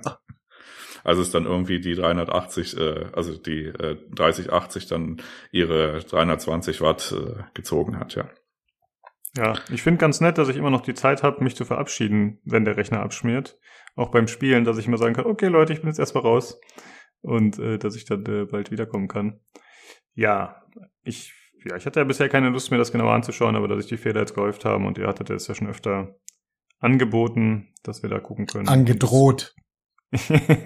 ja, ich war, wie gesagt, ich war überrascht, dass es jetzt doch so simpel war, wenn das jetzt tatsächlich schon die Lösung ist. beziehungsweise der Einbau steht mir ja noch bevor, aber eigentlich war das jetzt, also die Suche der Fehlerquelle war ja doch ziemlich einfach. Ja, ja das war's eigentlich schon, wenn ihr da nicht noch was zu ergänzen habt von meiner Seite. Was, nö, wir freuen uns auf den Stream, wo du es einbaust. Dann das mit dem Kabelmanagement, das wird halt schwierig für Nino. Der muss sich dann irgendwie ja so eine Art Beißleder oder sowas. ja, ich habe jetzt schon Schweißausbrüche, muss ich zugeben. Ja, ja da ja so, ja, da ja so einen kleinen Stressball oder so, muss er sich halt holen. Aber ja, gut, davon wird das System halt auch nicht schlechter, wenn hinten so ein paar Kabel einfach so ein bisschen reingestopft werden, ohne die jetzt irgendwie genau Millimeter genau. Ja, ich höre aufzureden, ja, Entschuldigung. Ja, ich habe ich, ich hab, ich hab's ja schon erwähnt. Das Gute ist, er hat ähm, Kabelverlängerungen drin. Also äh, ein Sleeved Cable Kit. Ähm, was äh, damals da war, um äh, den, das Color Theme ein bisschen zu matchen. Ähm, und das wird, äh, wird das Ganze vielleicht ein bisschen einfacher machen. Da muss er wahrscheinlich nur ein bisschen stopfen. Das wird schon hinhauen. Und aber Beiß, äh, Beiß, Beißstange werde ich mir trotzdem besorgen. Okay. Ja, das heißt für dich übrigens, Lukas, dieses äh, Extension, das sorgt halt dafür, dass du quasi jetzt nicht irgendwie äh, Sachen direkt ins Board oder so stecken musst, sondern du musst quasi dann einfach nur hinten dran äh, in die Extension dann irgendwie rein. Also du musst jetzt zumindest nicht irgendwie am Board irgendwie rumhantieren. Sondern das, das reicht sogar, wenn du es hinten ja. aufmachst, mit großer Wahrscheinlichkeit. Das klingt hervorragend, aber ich erinnere mal dran, als ich da den komischen Lüfter umstöpseln musste. Das war auch Pain in the Ass. Ja, nee, das war nur, das war nur klein. Das war nur klein. Das war, weil du so riesige männliche Hände hattest, äh, dass du da nicht rangekommen bist. Ach, danke. Ja. ja, ja. Vor allem auch so richtig männlich. Ach, danke.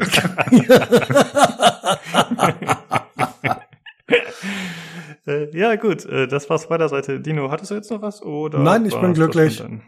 Ja, perfekt. Dann sind wir doch alle zufrieden. Ihr hoffentlich auch, liebe Zuhörer. Und dann hören wir uns nächste Woche wieder zum Hardware-Teil. Macht's gut. Tschüssi, Lee. Reingehauen.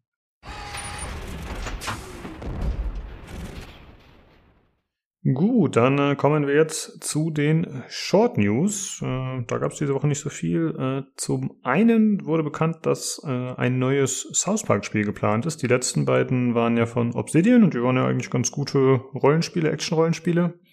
Und äh, die South Park-Macher, äh, die haben jetzt anscheinend einen großen Deal mit Viacom CBS abgeschlossen über 900 Millionen Dollar. Da geht es natürlich nicht um ein einzelnes Spiel, sondern da geht es auch um irgendwelche Serien und Filme und so weiter zu South Park. Aber da soll eben auch ein Spiel inkludiert sein.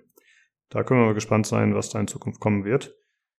Äh, dann wurde angekündigt, dass äh, die Riders Republic Beta bald stattfinden wird vom 23. bis 25. August. Da kann man sich mittlerweile auf der Seite auch anmelden.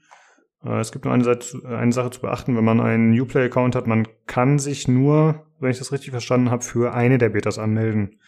Also wenn ich mir jetzt für den PC anmelde, dann geht's nicht mehr noch für eine der Konsolen oder so. Und dann noch eine andere Nachricht, die natürlich schlimm ist für Mobile-Fans wie mich. Diablo Immortal wurde verschoben auf 2022. Also dieses Jahr wird's erstmal nichts.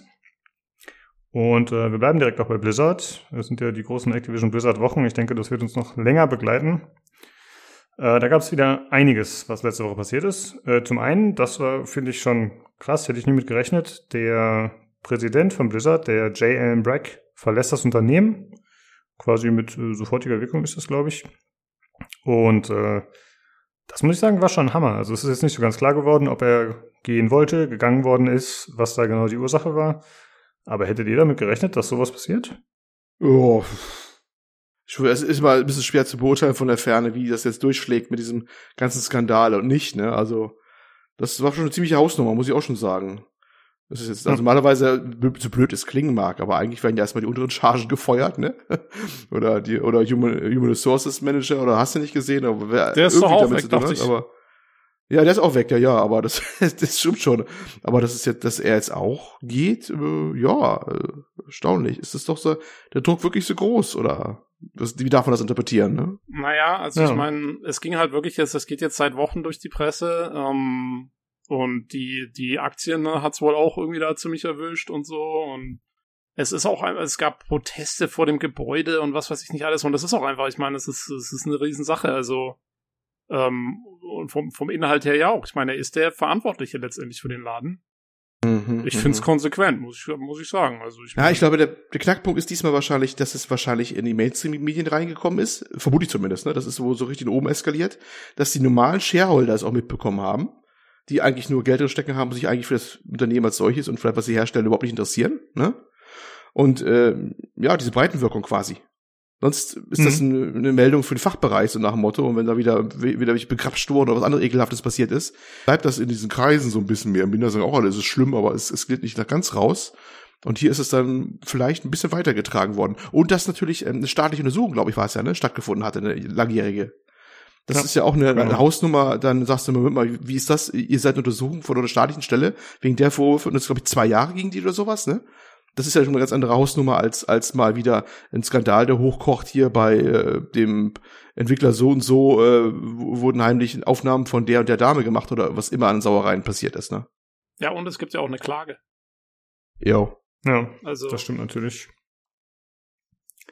Äh, ja, und das ist, äh, bitte. Nee, ist wahrscheinlich schon irgendwie nochmal eine andere Hausnummer, wollte ich das Ganze nur zusammenfassen. Ja, das stimmt. Ja, und du hast gerade äh, die Investoren schon angesprochen. Das ist äh, vielleicht gar nicht mal so irrelevant in dem Fall, denn da war letzte Woche die, der Earnings Call, was ja immer irgendwie so eine Konferenz ist, wo dann die Firmen oder jetzt in dem Fall Activision Blizzard dann halt äh, öffentlich, also es ist glaube ich zwangsläufig öffentlich, wo sie dann quasi ja erzählen, was ist die Strategie, wie läuft's, äh, was ist so los, ne, und quasi Rechenschaft ablegen gegenüber den Investoren. Und da haben sie das Ganze dann halt auch äh, unter anderem bekannt gegeben, dass da jetzt äh, neue Leute dann eben den J.M. Black ersetzen. Das ist einmal eine Frau namens Jen O'Neill und ein Herr namens Mike Ybarra. Ich hoffe, ich spreche das richtig aus. Und äh, die sind beide als Co-Leader. Also es gibt jetzt äh, keinen CEO mehr, keinen Präsidenten mehr, sondern Co-Leader nennt sich das Ganze, was so ein bisschen äh, die Vermutung nahelegt, dass der gute Bobby Kotick da nicht mehr ganz so viel Power abgeben will und äh, ich nenne hier gleich noch ein paar andere Berufsbezeichnungen, die sind alle auf Englisch, weil das ist immer so ein bisschen schwierig zu übersetzen. Ähm, die beiden sind schon länger in der Firma und zwar ist sie schon seit 18 Jahren bei Blizzard äh, und seit Februar 2021 ist sie Executive Vice President of Development und das war dann für Overwatch und Diablo, also Tobi. die Dame ist wichtig für dich.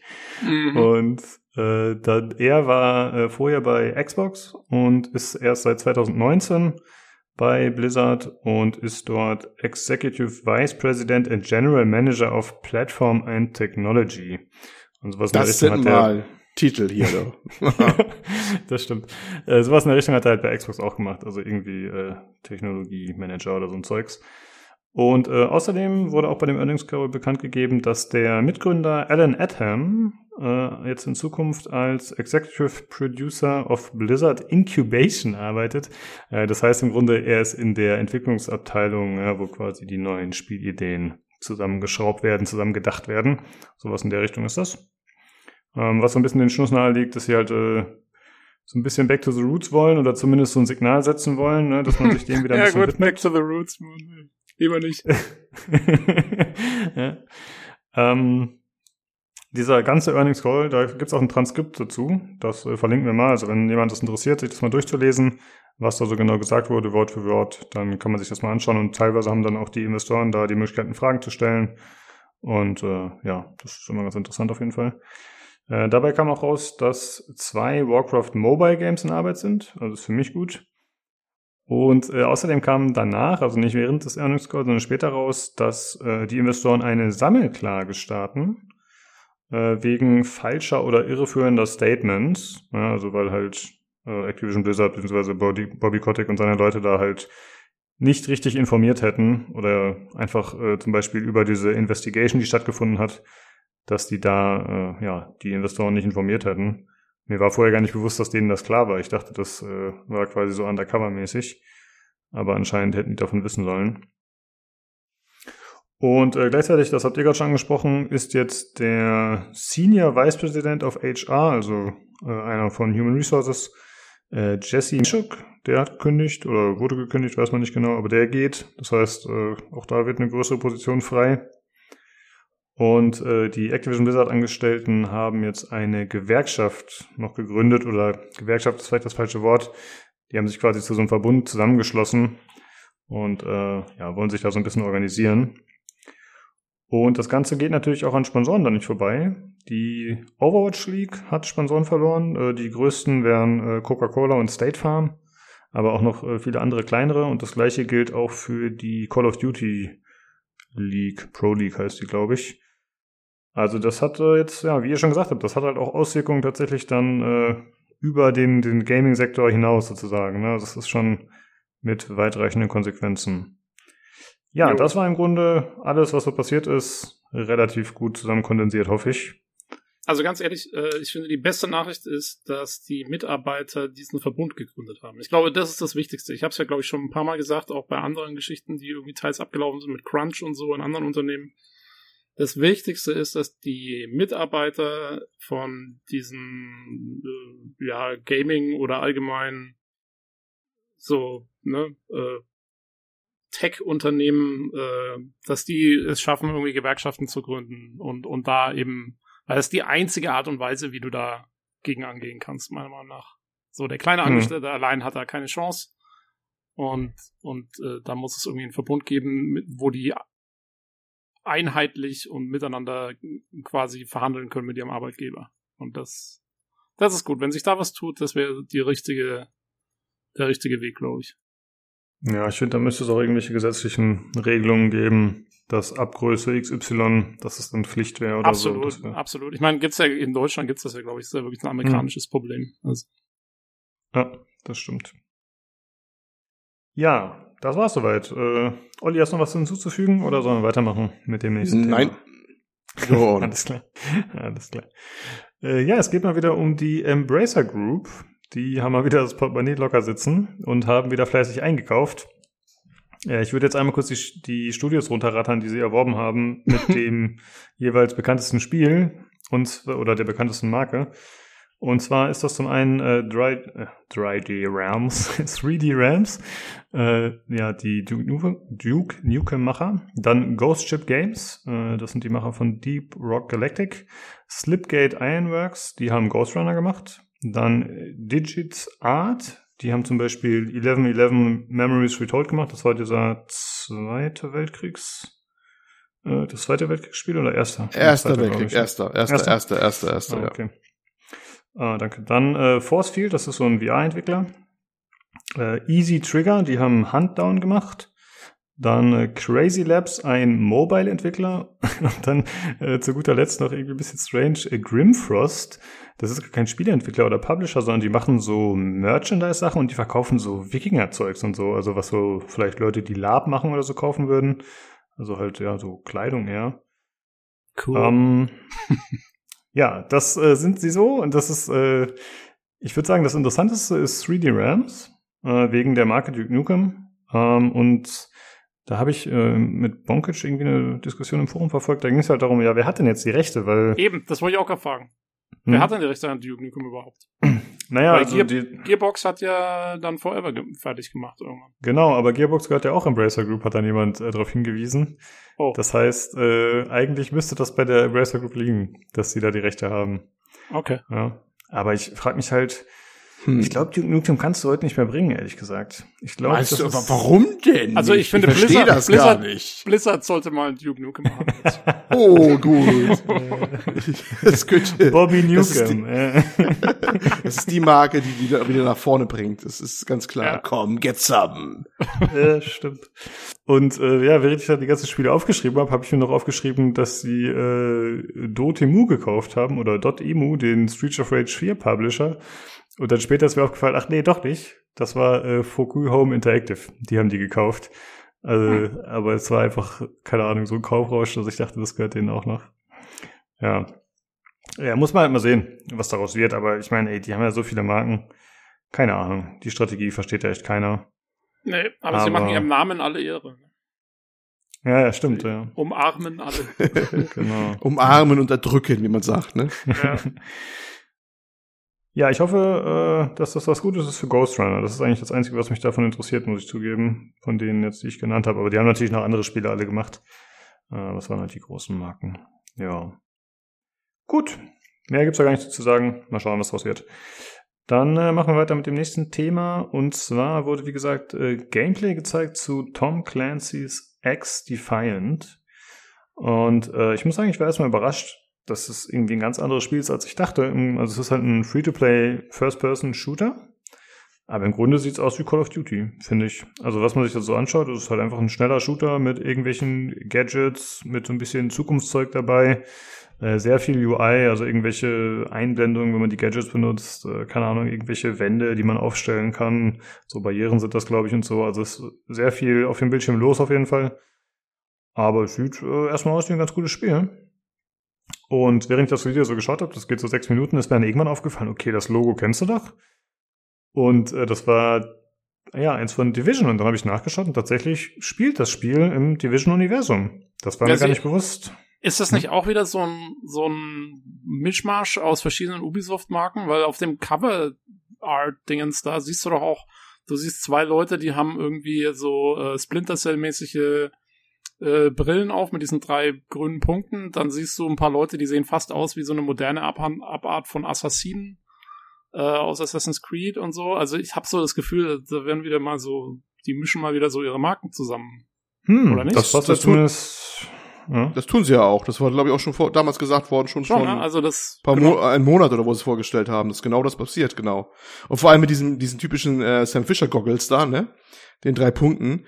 Es ist jedes Mal, als würden sie die ganzen äh, ähm, Splinter Cell Fans ein gepflegtes Fuck you gegenwerfen, oder? Ja, genau. Jedes Mal, so jedes mich, Mal. So fühle ich mich auch behandelt als Splinter Cell Fan. Ja, okay, jetzt geben die Fraktionen noch mehr, mehr Sinn dann auf einmal, denn es gibt äh, vier Fraktionen zum Start. Das sind die Wolves, ich nehme an, das sind dann diese Assassin's Creed Leute, dann die Outcasts und Cleaners, die kennt man ja von Division. Und dann gibt's noch Echelon und das ist ja dann, glaube ja, ich. Äh, das ist Splinter Cell. Ah. Third Echelon ist äh, die Splinter Cell Organisation. Da haben wir ja tatsächlich mal was äh, zusammen rausgefunden. Nice. ja. und äh, das Spiel basiert auf der Snowdrop Engine. Also ich finde, es sieht ehrlich gesagt nicht so aus, aber gut, das ist halt ein Free-to-Play-Titel und dann ja, muss man da wahrscheinlich ein bisschen anders mit den Ressourcen umgehen, als man es bei einem Division 2 machen kann, wo man wirklich alles voll klotzt. Also für mich wirkt das immer noch ziemlich beliebig, das Ganze. Es ist wirklich alles zusammen gemischt und dann auch relativ bunt war es in meiner Meinung auch. Und äh, sie sind auf der Suche nach irgendeinem Multiplayer-Titel, den sie an den Mann bringen können. Ne, aber dieses Hyperscape ist, was irgendwie so keinen interessiert gefühlt. Da hat man auch nichts mehr lange von gehört. Den, den, den ähm, äh, was ist das, wie heißt das Genre nochmal? Sag mal schnell. Ach, ich habe das Genre vergessen. Battle Royale. Natürlich, Battle Royale. Erfolgreich verdrängt. Ich mag das ja nicht. Ähm, das Ding ist, ist, ist auch irgendwo im Nirvana gelandet, irgendwo, ne? Und jetzt das Ding hier, also, boah, ich weiß nicht. In letzter Zeit haben sie kein gutes Händchen. Die anderen Sachen mögen ja leidlich erfolgreich gewesen sein und, und äh, Rainbow Six Siege haben sie ja auf einen guten Weg gebracht, aber auch noch lang gebastelt erst, glaube ich, ne? Aber das, die letzten Sachen so, ich weiß nicht. Also ich stimme dir insofern zu, dass es austauschbar aussieht. Ne? Also das, wie gesagt, das in Call of Duty zum Beispiel sehr. Aber finde ich jetzt erstmal nicht unbedingt was Schlechtes. Ne? Also wenn es halt eine gute Free-to-Play-Variante ist, warum nicht? Ne? Muss man halt mal sehen. Also ich würde es auf jeden Fall ausprobieren. Und zumindest habe ich gesehen, haben sie einige Modi, die, die ein bisschen interessant wirken. Also sie haben zum Beispiel so einen Escort-Modus, also so Payload-mäßig, wie man zum Beispiel von Overwatch kennt. Dann haben sie äh, so ein Vorherrschaft, gut, das ist glaube ich einfach äh, Punkte einnehmen, nehme ich an. Dann äh, gibt's was, wo man irgendwie den gegnerischen ja, äh, Leader erledigen muss. Da weiß ich nicht, das gibt's glaube ich bei Call of Duty auch so ähnlich, aber es gibt noch so einen Modus, wo man irgendwie so Ringe einsammeln muss, damit man überlebt. überlebt. Also es scheint so ein bisschen zu sein wie Kill Confirmed bei Call of Duty. Also zumindest haben sie sich ein paar Modi überlegt, die man so zumindest noch nicht in der Variante gesehen hat. Und das Ganze soll wohl in sechs oder sechs Matches stattfinden. Und sie haben gesagt, es wird von Anfang an Crossplay geben, was ich gut finde.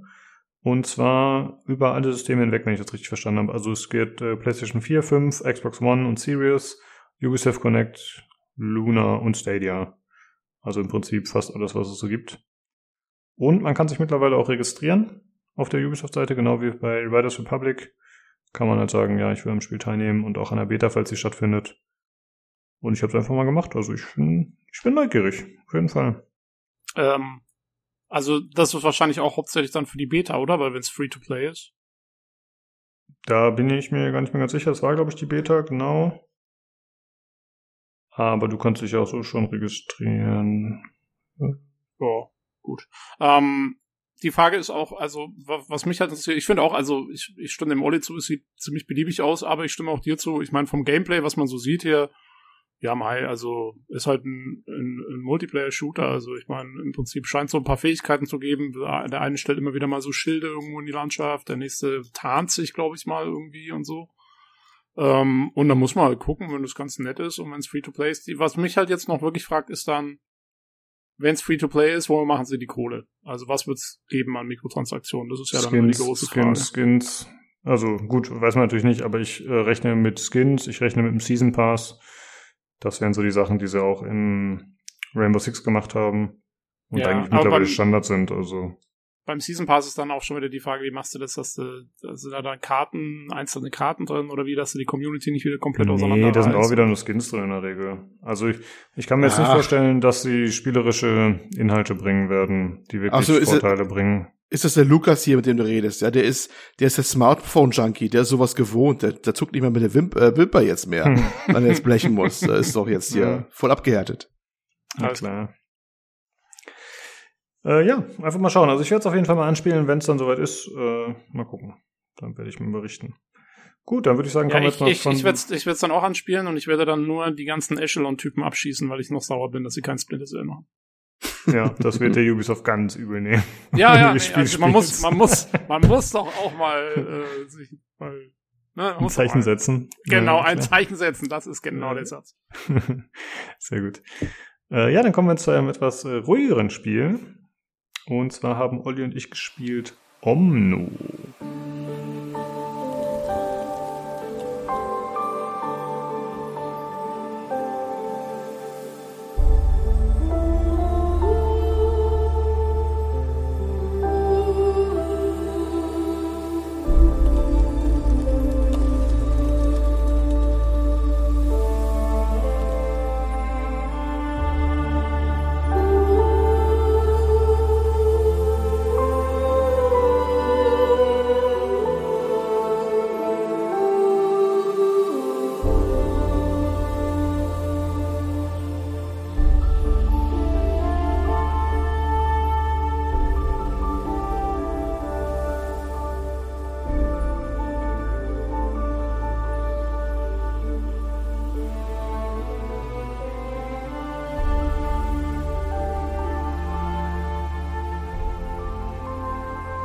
Omno.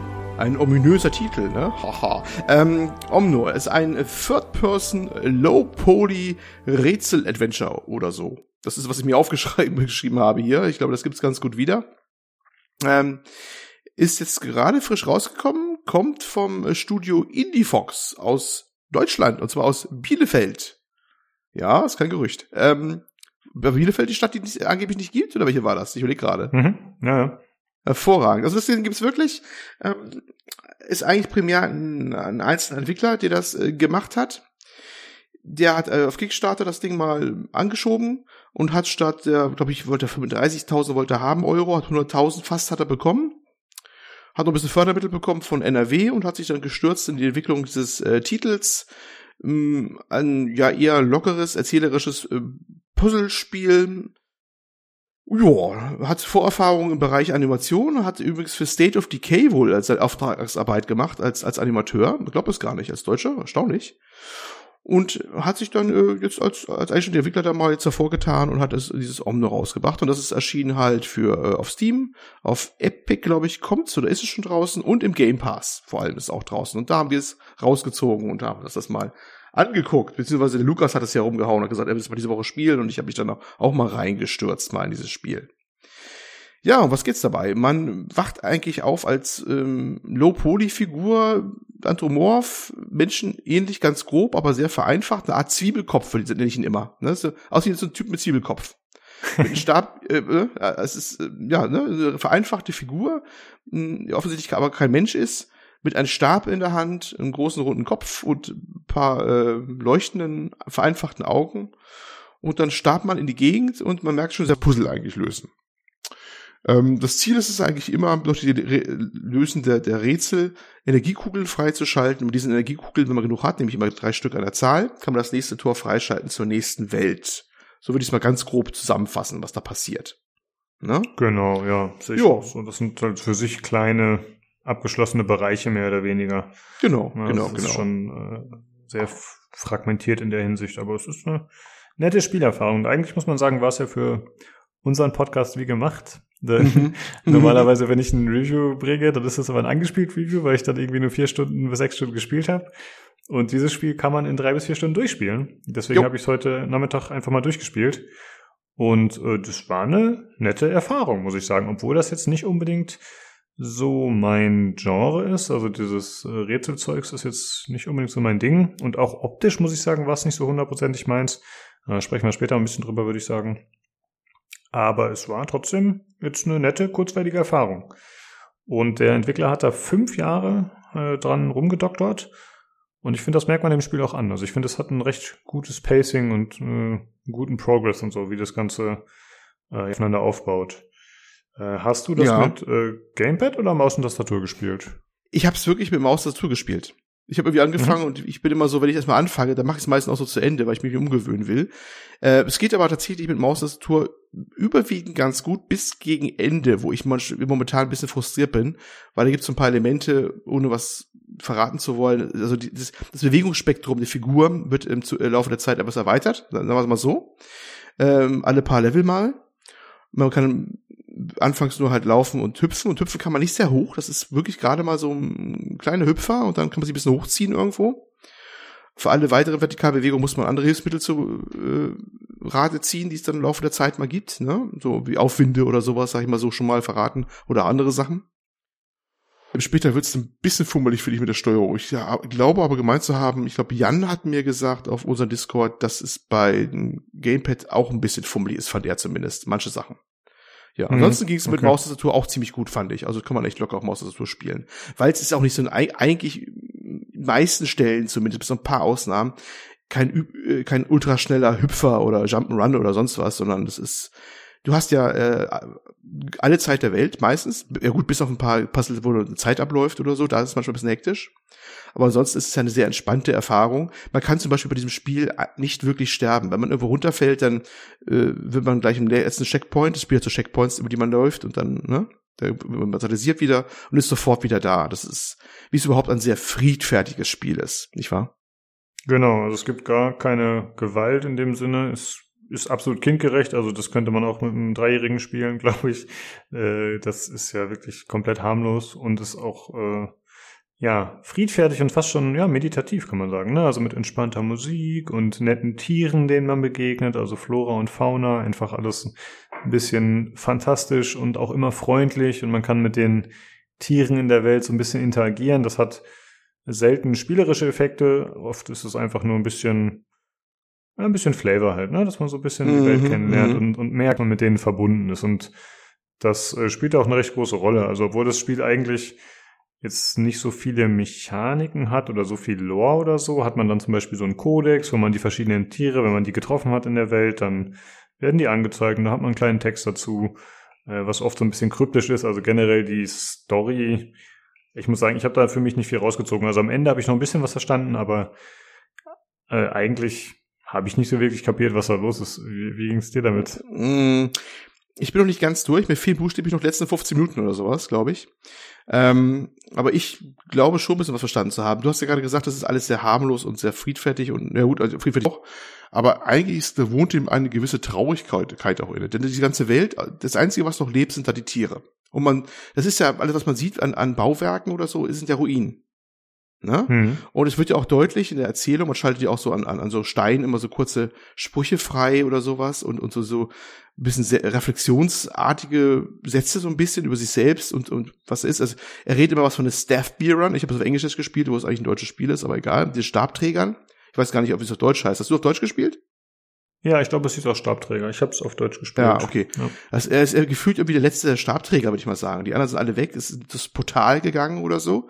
Ich glaube, dass die ganze, ganze, der Menschheit ist es ja nicht, aber was Zivilisation war, die ist weg und die ist durch, durch ins Jenseits oder ins weitere Leben gegangen, was immer passiert ist auch. Und er ist eigentlich der, der zieht ja damit seinen, seinen, seinen, seinen äh, er hatte so eine Art fliegende Katze dabei, ganz komisch. Ist, ist eigentlich ist das so ein Ingame-Tippgeber, so ein bisschen, der immer fliegt, wo was das anderes ist, ne? Und sonst stumm bleibt äh, durch die, diese verlassene Welt. Also eigentlich wirkt diese Welt auch ein bisschen sehr melancholisch, friedfertig äh, und, und ruhig, aber auch sehr melancholisch irgendwie so ein bisschen. Weil gleichzeitig hat diese, hat diese Welt auch was von was Untergegangenen, von was äh, Hm. der Tod nicht, es ist äh, lebendig durch die ganze Natur, die sehr lebendig ist, auch teilweise witzig gestaltet ist. Wo man übrigens dann auch immer so Energiekristalle ernten kann, egal ob Pflanze oder Tiere. Ne? Die kann man immer so quasi immer mit einer Aktionstaste dann immer so aktivieren. Und bekommt man Energie, die man auch braucht, um bestimmte Sachen zu aktivieren, auch im Spiel und äh, manche Sachen machen zu können. Aber das, du triffst ja keinen von deinesgleichen. Du bist ja völlig allein in dieser Welt. Du bist ja gefühlt der Letzte und du willst auch durch dieses Portal gehen. So habe ich es verstanden bisher. Und es ist Ja. alles eine sehr, sehr, sehr einsame Erfahrung auf eine gewisse Art und Weise. Also bis auf mit deinen, deinen, deiner fliegenden, deinen fliegenden Haustier oder was du da hast.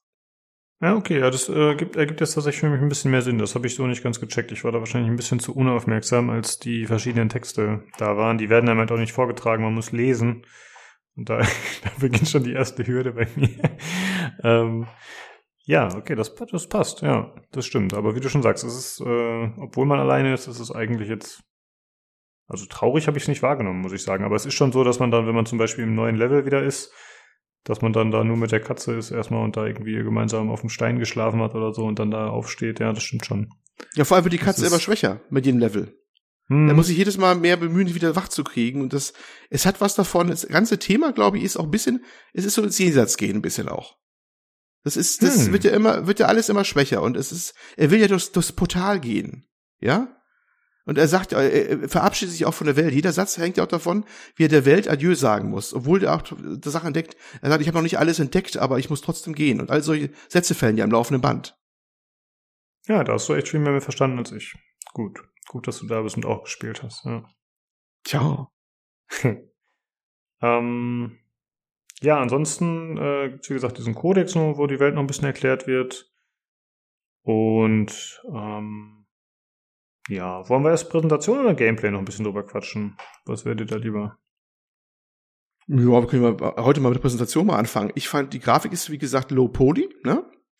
Ähm, aber durchaus stimmig. Sie hat sehr schöne Lichteffekte. Ist alles in Pastelltönen gehalten und manchmal wird so leicht diffus, sodass das scharfkantige der Polygon auch ein bisschen aufgelöst wird, gerade so ein bisschen in der Ferne oder sowas.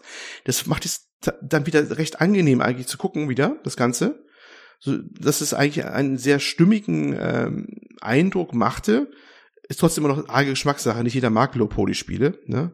Ist klar natürlich auch dem, wahrscheinlich den Möglichkeiten geschuldet auch, ne, und äh, den Aufwand zu sparen. Aber es war, fand ich, durchaus recht stimmig. Also mich jetzt auch nicht gestört. Es war eine stimmige, in sich geschlossene Welt, auch mit dieser Low-Poly-Grafik. Sehr gut fand ich die Animation. Es macht sich bemerkbar, dass er offensichtlich Anima äh, Animateur oder sowas, Animateur ist ja nicht, was, wie heißt der Fachbegriff? Animateur ist ja jemand, der bei, bei, bei, bei bei Partys die Leute anfeuert. Wie heißt der deutsche Fachbegriff für Leute, die animieren? Ich weiß es gar nicht. Die Figuren animieren. Na egal. Äh, Gute Frage, ne? weiß ich auch nicht. Jedenfalls, also auf Englisch ähm, würde ich sagen Animation Artist. irgendwie, er, ist, er ist offensichtlich Animation Artist, äh, zehn Jahre lang, wie gesagt, äh, auch in der Industrie. Und ich finde, das merkst du, weil die Figur ist, zwar glaube ich, war das kein Motion Capturing, ich weiß es nicht, aber die ist, die ist tatsächlich im Gegensatz zum Low Poly Look sehr flüssig und sehr recht gut animiert. Da ist nichts Steifes dran, finde ich so. Die ist sehr ordentlich animiert. Es steht immer am Anfang flüssig auf, wenn sie aufwacht und sowas. Die Szenen sind recht gut gemacht, wie überhaupt die ganzen Animationen. Finde ich recht gut. Sind jetzt nicht übertrieben, jetzt äh, umwerfend oder sowas, aber sehr sauber für so ein Ein-Mann-Projekt. Muss man einfach mal sagen. Das sieht richtig Mhm. gut aus. Das ist mir Ja, aus das positiv aufgefallen, dass die, auch die animationen Vogelschwärme, die aufsteigen, das passt alles. Das ist tatsächlich über ein größeres Niveau, als ich bei so einem ultra kleinen Projekt, was es ja wohl offensichtlich ist, äh, erwartet hätte. Ja, und auch die Animation mit den verschiedenen Tieren und Pflanzen, die wir vorhin schon kurz angesprochen hatten, das ist ja, also die Interaktion, das ist ja auch immer durch Animationen begleitet. Das äh, passt auf jeden Fall dann auch ins Bild. Mhm. Das ist auch ganz schön gemacht, das stimmt. Da zeigt sich, glaube Ja, ich, seine und- Erfahrung. Mhm, ja. Also ich habe ja eingangs schon gesagt, die Optik ist nicht so mein Ding, muss ich sagen. Also ich finde die Farben finde ich toll und ich gebe dir auch recht mit der Beleuchtung und so.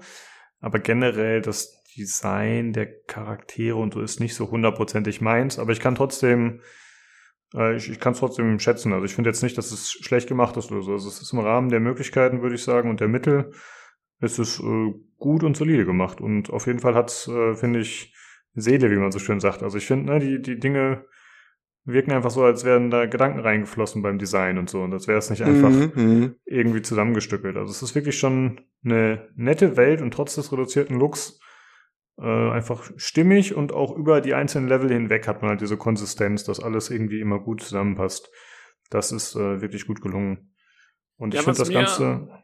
Hm? Was mir ganz gut gefällt, ich schaue gerade ein Video davon. Ähm, was mir ganz gut gefällt, ist die Tiefenunschärfe. Die ist ganz cool gemacht. Ja, die, ja, ja. Ähm, die ist relativ auffällig und macht dadurch die Hintergründe. Also, obwohl es durch, ich glaube, das ist eine Welt, also da, der läuft dann auch teilweise da zu Sachen hin, aber wenn die im Hintergrund sind, dann siehst du die, ähm, sieht es eher aus wie so gemalt, fast durch die Tiefenunschärfe. Genau, Das, genau. heißt, das, ist, das ist nett gemacht irgendwie. ja, ja, ja. Stil. Ja, das Ganze wird noch äh, ganz gut unterstützt, finde ich, durch äh, zum einen die nette Musik, die einfach immer ruhig und entspannt ist. Manchmal ein bisschen schneller, wenn man mal so eine Sequenz hat, wo man so einen Berg oder so runterrutscht, dann ist es ein bisschen mehr, aber es ist nie besonders aufregend oder so. Es ist einfach immer piecige Hintergrundmusik, ist schön gemacht. Mhm. Und das Ganze wird unterstützt manchmal mit so Kamerafahrten, die finde ich auch ganz gut gelungen sind. Wenn wir noch kurz auf die Musik zu sprechen kommen, die Musik ist für mich sogar eines der absoluten Highlights dieses Spiels. Ohne die Musik wäre das Spiel, na, sagt man zwar bei der Hälfte wert, ich weiß nicht, ob es die Hälfte ist, aber doch ein ganzes Stück weniger stimmungsvoll.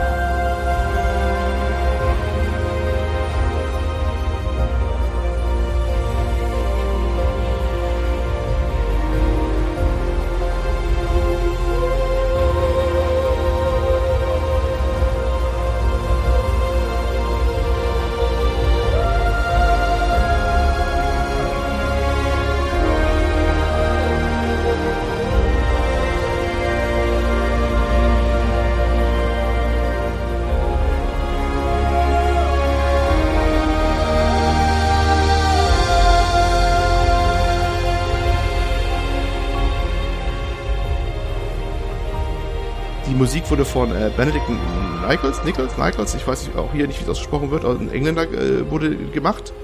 Und der, seine Arbeit ist ja wirklich prägend, finde ich, für, für das ganze Gesamtwerk hier. Der hat auch die Musik, glaube ich, für The Falconeer gemacht und sowas. Ähm, also ich glaube oder würde vermuten, dass er, dass der, der Macher dieses Spiels recht viel Geld überwiesen hat an einen sehr guten Menschen, der die Musik gemacht hat und das Geld was wert.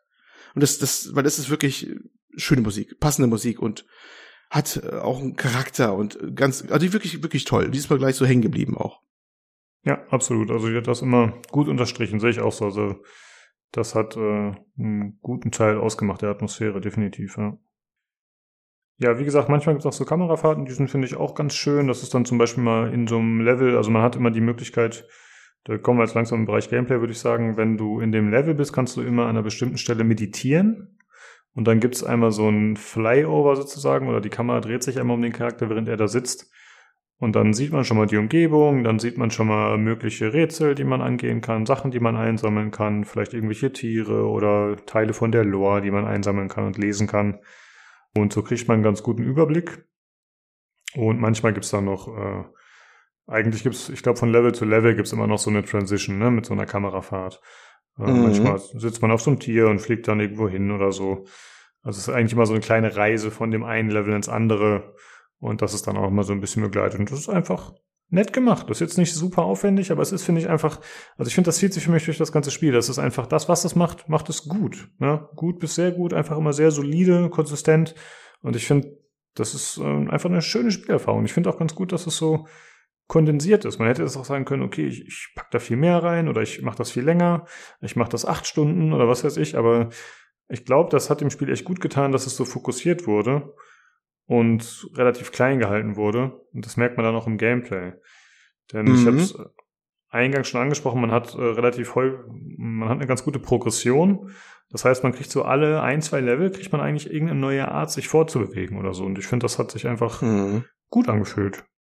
Ja, ähm, ich finde aber manchmal ist es problematisch, dass sie das nur sehr kurz erklären, was du da machen musst. Manchmal etwas, manchmal gehen da so ein paar Details unter. Zum Beispiel dieses Meditieren, was du erwähnt hast. Hast du gemerkt, dass du dann, dann nachdem du meditiert hast, äh, dann diesen Stab in die Höhe halten kannst und dir dann anzeigt, wo die ganzen Orbs, diese Energiekugeln sitzen auf deiner Karte?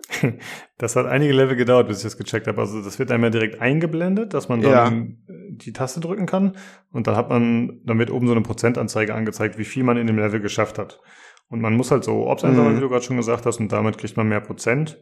Und wenn man, ich glaube, 75 Prozent hat oder so, dann kann man quasi durch die Tür ins nächste Level sozusagen. Und Ja, bei mir hat es bestimmt ein paar Stunden gedauert, bis ich gecheckt habe, dass ich da eine Karte dann zur Verfügung habe. Ja. Karte ist nicht Karte, du hast quasi so eine so ein Ringding wie, wie ein großer Kompass, der 3D perspektivisch angezeigt wird. Und da kann man dann sehen, äh, wo ich dich hinwenden musst, um den nächsten ähm, äh, ja, Energiekugel zu kriegen, die natürlich meistens mit einem Rätsel erst rankommen musst oder rumhüpfen musst und wo der Ausgang quasi vom Level ist, wenn er freigeschaltet wird. Der Ausgang wird immer freigeschaltet, wenn du genau drei Energiekugeln gesammelt hast. Es gibt mehr als drei, meistens. Ne? Es gibt immer eine Kugel, die ist relativ einfach zu kriegen, glaube ich, fast in jedem Level oder sogar in jedem Level. Da musst du einfach nur genug Energie, die von den ganzen Pflanzen und Tieren kommt, aufsammeln und dann freischalten in so einer Stele und dann hast du schon mal eine Kugel. Und dann musst du noch zwei weitere. Ah, Ja, genau. okay. Eigentlich- Also eine ist immer fast schon geschenkt, eine der Kugeln, indem du einfach genug Energie aufsammelst, die Stele einmal findest, wo die steht. Das ist nämlich dann, äh, kriegst du nämlich auch, wenn du genug Energie hast, dann wird nämlich dieses Stehlen-Symbol kurz einmal eingeblendet, du bist so, ein paar Sekunden sehr schnell unterwegs. Und dann heißt es, jetzt kannst du zur Stele gehen und kannst da eine Kugel freischalten. Das ist quasi deine Freikugel sozusagen, mehr oder minder. Und dann hast du noch Das- me- mehr, mehrere andere Kugeln, aber du brauchst nicht alle, nur wenn du den Level halt 100% schaffen willst. Und ähm, du brauchst insgesamt halt drei und mit drei wird dann das finale Rätsel quasi freigeschaltet oder diese, diese, das, das Tor, was du meist nochmal was machen musst, nochmal Rätsel machen musst, um dann endgültig rüberzukommen. Ne? Also, du kriegst dann oben und links auch angezeigt, wie viel von den drei Dingern freigeschaltet sind. Und das, der Kompass selber zeigt dir, wie gesagt, halt an, wo alles in der Welt alles ist. Also es wird ja schon deutlich um die Arme gegriffen. Wie auch diese, wie nennen sie die fliegende Katze, die dabei ist, die ja manchmal hinzeigt, geh mal dahin, geh mal dorthin, weil sie in der Ecke irgendwo hinfliegt oder sowas. Also es gibt einiges Unterstützung bei den Sachen. Genau. Ja, ist interessant, dass du das ansprichst hier mit den, äh, mit der Energie, die man einsammelt, um da eben eine von diesen Kugeln quasi gratis freizuschalten. Das habe ich tatsächlich nicht gecheckt. Denn ich habe am Anfang festgestellt, okay, ich kann hier irgendwie diese, diese Energie einsammeln oder es gibt Animationen bei bestimmten Tieren oder manchmal kann man irgendwas ernten oder pflanzen, dass da halt so Energie rauskommt. Aber ich dachte halt irgendwann, okay, irgendwie passiert da gar nichts mit. Das scheint einfach nur eine Ja. nette Animation zu sein. Ich habe gar Ja, nicht ja. verstanden, dass mir das was bringt. Das ist leider auch nicht wirklich erklärt und darüber hinaus hat es aber, glaube ich, auch keine Auswirkung so richtig. Also du brauchst halt äh, die, die Energie ähm, einmal von diesem Stele freischalten, diesen, für diesen einen Ball pro Level, der relativ leicht dann immer ist, ne? Und ich, und mal um was, irgendeinen Schalter zu aktivieren, aber ich glaube, da reicht schon ein Hauch aus, wenn du für diese Stele richtig viel Energie brauchst, ne? Dass extra angezeigt wird. Ne, diese Energie sammelt man einfach auf, wie gesagt, von den Tieren, die, ne, die scheinbar sein Stab oder anderes oder rennt über die rüber oder was auch immer. Und ähm, man kann Energie verlieren, wenn man irgendwo runterfällt übrigens. Ne? Also hat so ein bisschen Fallschaden quasi, wo er dann nicht wirklich stirbt oder sonst was, es sei denn, er fällt ins Bodenlose, wird halt neu gespawnt, mehr oder minder am Checkpoint. Aber wenn man runterfällt, da verliert man halt Energie, dann muss man die ein- einmal rumlaufen, einmal kurz aufsammeln, die kleinen Brockchen, die da sind.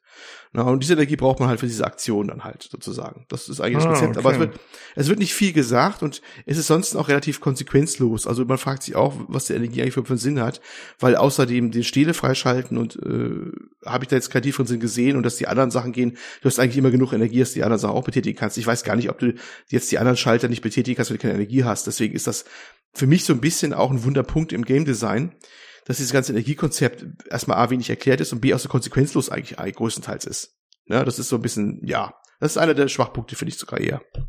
Ja, also das mit der Erklärung, da bin ich bei dir, aber dass es konsequenzlos ist, finde ich nicht schlimm, weil das, das Spiel, das ist jetzt für mich nicht der Inbegriff des spielerischen Anspruchs oder der Bestrafung, wenn man was falsch macht oder so. Also ich finde das jetzt überhaupt nicht schlimm, dass es nicht negative Auswirkungen hat, wenn man sich nicht drum kümmert, muss ich sagen.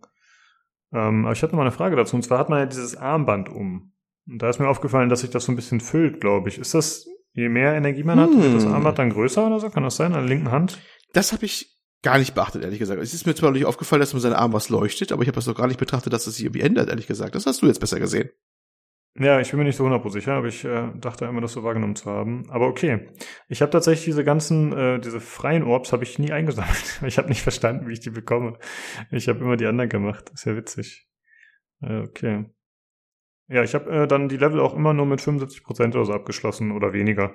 Also ich habe mir dann nicht die Mühe gemacht, äh, alles abzugrasen und alles mit 100% zu machen. Hast du mal eins geschafft mit 100% und hatte das irgendeine Auswirkung? Ich irgendeiner ich hatte zwei, ich hatte zwei oder drei mit 100 Prozent. Ob es Auswirkungen hat am Ende, weiß ich gar nicht. Sonst habe ich nichts gemerkt. Also es kommt einfach ein, äh, äh, es kommt eine Meldung, dass es 100 Prozent sind. Und meistens kriegst du ein Xbox, ich, äh, gut, ich bin am Game Pass gewesen, ein Xbox Achievement. Wahrscheinlich bei Steam ist es ziemlich Achievement für den Level. Mhm. Ne, okay. Das ist dann das Einzige, was dann so, so, war. Also wenn man wirklich alle Sachen, dann musste alle Orbs gefunden haben. Es gibt ja noch diese, diese, äh, diese Würfel, wie gesagt, die so einen Infotext haben oder was zur Legende erzählen oder ein bisschen Selbstreflexion geben und so und so ein paar andere Sachen. Wenn du alles dann gesehen hast, dann hast du halt 100 Prozent. Ne? Das läppert sich dann halt so zusammen quasi. Du kannst aber, wie gesagt, schon, sobald, du kannst eigentlich raus aus dem Level, sobald du drei Orbs gesammelt hast, weil, oder, weil die automatisch ja zu dieser äh, anderen großen Stele hingehen, die zur Freischaltung des Hauptgates dann dient quasi. Dann kannst du eigentlich genau. aus dem. Level auf alle Fälle raus. Ja. Ja, und die drei Orbs schaltet man halt durch, in der Regel durch kleinere Umgebungsrätsel frei. Die sind meistens recht einfach. Ich hatte so ein, zwei Stellen, an denen ich hing. Einmal habe ich mich dumm angestellt, einmal fand ich es vom Spiel ein bisschen schlecht äh, umgesetzt sozusagen, mhm. aber eigentlich war es immer ganz gut zu machen. Und da war es auch so, fand ich, wie bei den Fortbewegungsmöglichkeiten. Also es kommt immer noch ein bisschen was dazu. Und es ist eigentlich immer, finde ich, ganz gut gestaltet. Also designtechnisch, dass man eigentlich relativ schnell checkt, okay, was muss ich machen? Was ist hier vielleicht die Geschichte, wie ich äh, was umsetzen muss? Also jetzt vielleicht mal ein Beispiel zum Beispiel. Man äh, braucht halt diese Energie, die du schon gesagt hast. Und manchmal ist es so, dass man Energie mit dem Stab aufheben kann von einer bestimmten Stelle, um ein, von so einer, ich sag mal, Schalterposition. Und dann kann man das halt zu einer anderen Position tragen und einen anderen Schalter aktivieren. Und da muss man halt so ein bisschen hin und her bei Dovan, ne, so Schieberätselmäßig, und dann kann man halt zum Beispiel da weiter. Und ich finde, das ist einfach alles gut gemacht gewesen. Und obwohl das nicht so mein Gameplay war, also war ich wirklich positiv beeindruckt von dem Spiel. Hat mir wirklich ganz gut gefallen, tatsächlich. Und es gibt die Länge hat da ein bisschen geholfen. Ja. Hm? Ja, es gibt ein paar kleine Ausnahmen, finde ich, wo es dann nicht mehr so gut klappt. Meistens ist es selbst erklärt und du kommst zumindest sehr schnell selber drauf, was so ein befriedigendes Gefühl ist, wenn du das dann einfach selbst entdeckt, wie es so funktioniert halt. Ne? Also das ist dann immer sehr schön. Aber es gibt so eine Mechanik, ich will jetzt nicht so viel spoilern, aber an einem bestimmten Punkt kann man da halt auch, ja, man kann Aufwinde nutzen, sag ich mal so. Ne? Und ähm, man ist versucht, da durchzuspringen und dann gerade durchzufliegen und wundert sich, wo fliege ich nicht nach oben? Ich müsste nach oben und es, man ist über mir und viel zu tief und dann stürze ich ab. Und ich habe dann auch ähm, Videos angeguckt, weil ich echt nicht mehr weiter wusste, was ich machen sollte. Und dann konnte ich auch sehen, dass der YouTuber dort auch einen Schnitt gesetzt hat. Also er hat auch wahrscheinlich länger überlegt oder gemacht. Schon mal Tipp hier an dieser Stelle ihr müsst dafür an einer Ordnungsstelle verharren und gleichzeitig die Taste drücken zum Schweben und dann, dann geht's nach oben. Er kann also quasi nur nach oben, wenn er quasi nicht, nicht sich irgendwie vorwärts bewegt oder sowas. Und das wird nicht erklärt, glaube ich. Und das ist dann, das war richtig, richtig tückisch. Also, so ein paar, finde ich, Unsauberkeiten, die einen frustrieren können, sind schon dabei. Da muss man dann schon mal gucken. Da hat's dann wieder ein bisschen gefehlt, so die fünf Prozent mal wieder, die berüchtigten. Ja. ja, das Problem hatte ich auch mit diesem Aufwind. Da habe ich auch für ein, zwei Minuten, war ich ein bisschen verwundert, okay, was mache ich hier falsch? Aber dann, wenn man es einmal gecheckt hat, dann ist es okay. Äh, mir ist noch eine Stelle aufgefallen, ich vom, oh, weiß ich nicht, ob du da jetzt schon warst, vielleicht, da habe ich ein ganzes Rätsel übersprungen tatsächlich. Ähm, da gibt's so katapultähnliche Dinger, die einen irgendwo hinschießen und dann hätte ich eigentlich nochmal mich durch den Rätsel bewegen müssen, durch den Hindernisparcours quasi. Aber ich konnte dann einfach da landen, wo der Ort war und habe den eingesammelt und habe so das Rätsel geskippt. Da war ich ein bisschen äh, stolz in dem Moment, fand mich gut. Ich weiß es nicht, ob das tatsächlich so vorgesehen war oder ja, ob, ob denen das vielleicht durch die Lappen gegangen ist beim Testen, weil. Ja, es könnte sogar sein, dass ich auch gesehen habe. Mhm. Das ich weiß nicht, ob es Absicht war. Das ist, das ist diese Ringen wahrscheinlich. Diese Ringe haben so häufiger, wo man so durchfliegen muss und jedes Mal oder durch, je nachdem in der Luft sind, muss man durchfliegen. Oder es gibt auch Levels vorher, da muss man so durchgleiten oder kann auch durchlaufen und macht immer so Boing und dann wird der nächste Tor freigeschaltet oder zeigt einfach, wo das nächste Tor ist, ne? Genau, genau, ja. Ja, aber ja. ansonsten hat alles gut funktioniert. Ich hatte keinerlei technische Probleme. Also es war einfach alles ganz sauber und ich war zufrieden. Ja, Hast du noch irgendwas, was du mit Sauber war es schon. Hm? Sauber war es schon. Ich fand es teilweise aber äh, ein bisschen Probleme hatte beim äh, Zeichnen von entfernten Objekten. Es gibt so ein paar Perspektiven, da guckt man sehr weit weg und da hat man sehr gemerkt, dass die äh, Hintergründe erst gezeichnet werden, was eigentlich sehr einfachen Grafik eigentlich nicht vorkommen sollte die Draw Distance war da ein bisschen zu eng gesetzt, fand ich. Erstaunlicherweise, ne? Aber das ist wahrscheinlich auch mal wieder dem, dem Budget geschuldet, dass er nicht alle Perspektiven mal kontrolliert hat und da mal darauf geachtet hat, dass man auf der Ecke sitzt, ob man da hinten noch die Sachen sieht oder dass sie nicht so ins rein poppen. Vor allem, zumal er ja viel mit Unschärfe arbeitet, hätte auch wahrscheinlich locker verstecken können, irgendeinen Nebel oder so. Aber da ist es nicht ganz so, manchmal ganz ultra sauber gemacht oder so. Aber ansonsten lief's ganz gut, bis auf diese Unsauberkeiten ein bisschen nachher bei der Steuerung, die mich dann am Ende, gerade zum Ende ein bisschen frustriert haben teilweise im, im Spiel. Da habe ich dann mhm. wirklich auch so dann ich habe so echt äh, Ecken gehabt, da wusste ich eigentlich, was ich, was ich machen sollte und was ich nutzen sollte, um da hinzukommen zum, zum diesen einen Orb oder was ich immer da haben wollte, ja.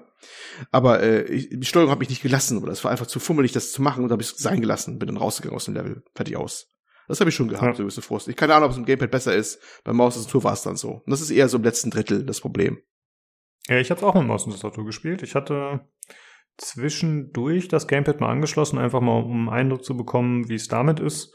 Und ich kam mit Maus und Tastatur besser klar. Ich fand zwar, dass die Maussensitivität ein bisschen zu hoch ist. Ähm, konnte man leider auch nicht anpassen. Hätte ich dann, wenn, über meinen Maustreiber machen müssen. Aber ich kam damit besser klar von der Steuerung her, muss ich sagen.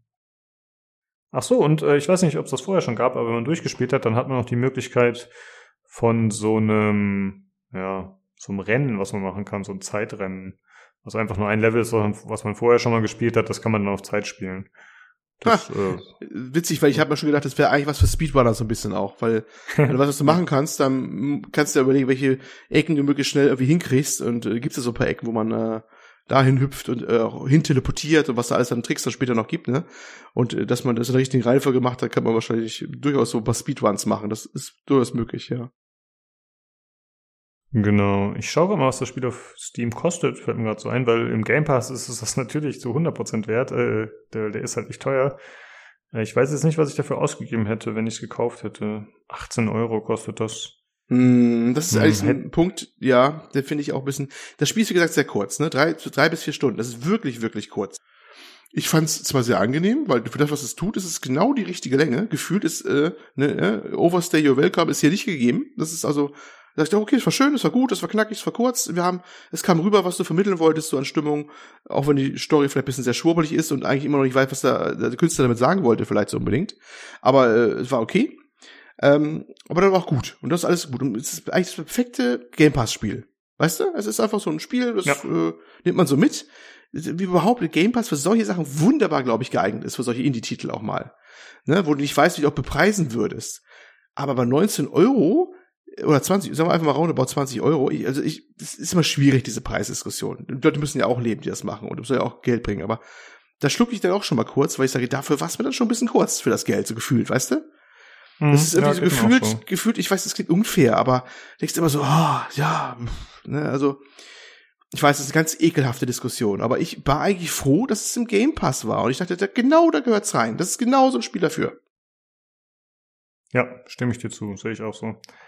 Also, ich sag mal so, wenn man Spiele mag wie Absu, was ja glaube ich auch nur so zwei Stunden geht, oder wie Journey, ne, das ist ja eindeutig, würde ich sagen, so im Geiste dessen. Zum einen ist es optisch ähnlich und zum anderen auch vom, vom Spiel her jetzt, es gibt ja keine kriegerischen Auseinandersetzungen oder so, es ist alles sehr pießig.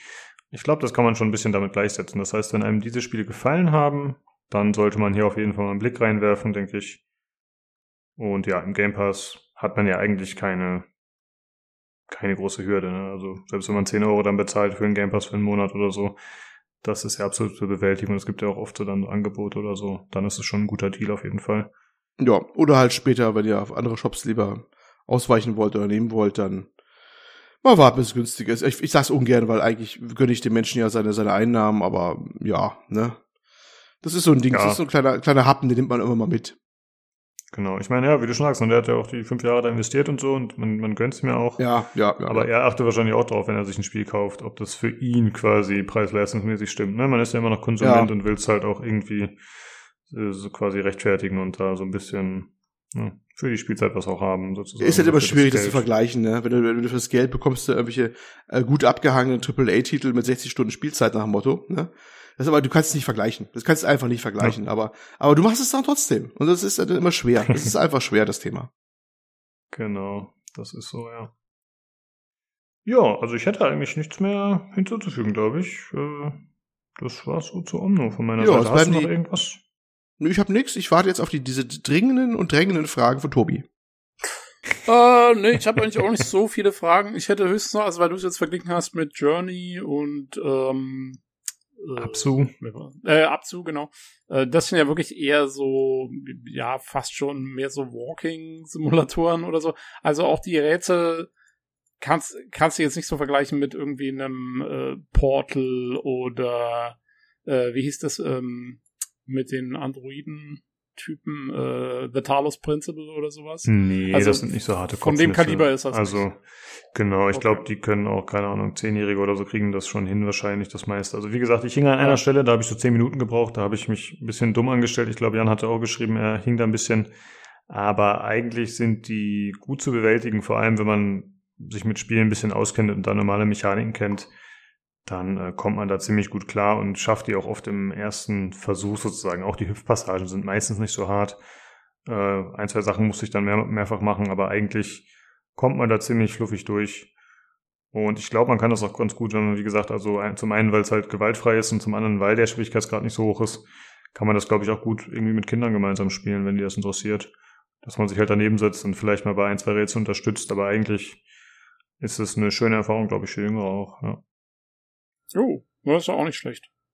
Ja, Richtig jeden peinlich wird's halt dann, wenn du dann daneben sitzt, aber nicht unterstützen kannst, weil du es selber nicht checkst. da muss man äh, nebenher quasi äh, im Internet gucken nach der Lösung. äh, das ist so wie, so wie bei den Mathe-Hausaufgaben helfen. ja. ja, genau. Ich kann dir aus der Hand berichten, dass die Kinder dann sehr schnell dabei sind, dass sie dir was beibringen und nicht umgekehrt, was ihre Lieblingsspiele angeht. Das geht mit erstaunlicher Schnelligkeit und da können sie nämlich auch ausführlich recherchieren und können dir Details äh, dann vom Spiel wiedergeben. Da hast du Lebtag noch nicht gehört. Aber die Erfahrung, die Erfahrung soll bitte jeder zukünftige Elternteil mal äh, selber machen. Sehr schön. Das ist doch ein Ja, gutes ich, Schlusswort. äh, ja, ich habe versucht, meiner Mutter Dota 2 zu erklären. Das hat nicht so gut funktioniert. Ich habe ich hab erwartet, ich habe versucht, meiner Mutter Dota 2 äh, beizubringen, jetzt macht sie mich jedes Mal lang. nee, nee, zum Glück nicht. Äh. Ja, okay, dann war's das auch zu Omno. Äh, auf jeden Fall ein nettes, kleines Spiel. Wenn man die Möglichkeit hat, gerne mal reinschauen. Ist, äh, ist eine schöne Ja. Erfahrung. Im besten Sinne des Wortes eine nette, nette kleine Erfahrung. Im besten Sinne des Wortes, ja. Genau. Gut, äh, dann, ja, liebe Zuhörer, dann äh, vielen Dank, dass ihr wieder am Start wart. Und wenn ihr Feedback habt oder Kritik, Anregungen loswerden wollt, dann könnt ihr das gerne machen, indem ihr uns äh, auf dem Discord joint. Den Link zum Discord findet ihr in der Folgenbeschreibung, wo ihr den Podcast hört. Ähm, ansonsten, ach, das habe ich in anderen Podcasts öfter aufgeschnappt. Ihr könnt uns gerne mal bei Spotify abonnieren. Das ist anscheinend eine neue tolle Sache. Das ist anscheinend so das neue, gebt uns fünf Sterne bei iTunes. Haben wir auch nie nachgefragt, aber wenn ihr die Möglichkeit habt, macht das gerne mal bei Spotify. Das hilft einem anscheinend bei der Sichtbarkeit oder so. Aber ich vermute Jetzt- mal, die jetzt meisten los. Yeah, jetzt. Der ja. Lukas hat jetzt, der Lukas hat jetzt Smartphones, jetzt fängt er an mit hier, er gibt uns ein Däumchen, wäre ein Träumchen. Genau, genau, ja. Äh, Ja, es werden dann bestimmt auch, äh, da werden da alle halbe Stunde werden die Stats nachgeschaut auf dem Smartphone. Also, oh, wie, viel, wie viele Leute haben es wieder gehört? Äh, wie schaut's Ja, auf dem. Klo, auf dem Klo. Genau, ich habe sonst nichts zu tun auf der Arbeit, ja. Äh, ja, ansonsten könnt ihr uns auch äh, kontaktieren per E-Mail unter pcgcpodcast.gmail.com oder über Twitter unter dem Handle at podcastpcgc. Und wir freuen uns natürlich auch immer, wenn sich potenzielle Teilnehmer finden. Ja, also wenn jemand von euch sagt, ich würde gerne mal beim Podcast mitmachen, ich habe ein Thema oder ich will einfach so mit euch quatschen, äh, dann einfach gerne melden. Da freuen wir uns immer drüber. Haben wir letztens zum Beispiel bei The Ascent haben wir verpasst. Ne, haben wir später im Forum gesehen, hätte gerne jemand mitgemacht. Äh, war uns natürlich nicht bewusst so. Wir können das ja nicht immer riechen so. Aber wenn jemand Lust hat, einfach uns anschreiben. Wir sind ja nicht umsonst Community-Projekt. Wir haben da auf jeden Fall Lust drauf. Gut, dann äh, war's das. Danke fürs Zuhören und dann hoffentlich hören wir uns nächste Woche wieder zum PC Games Community Podcast. Tschüss. Tschüss. Ihr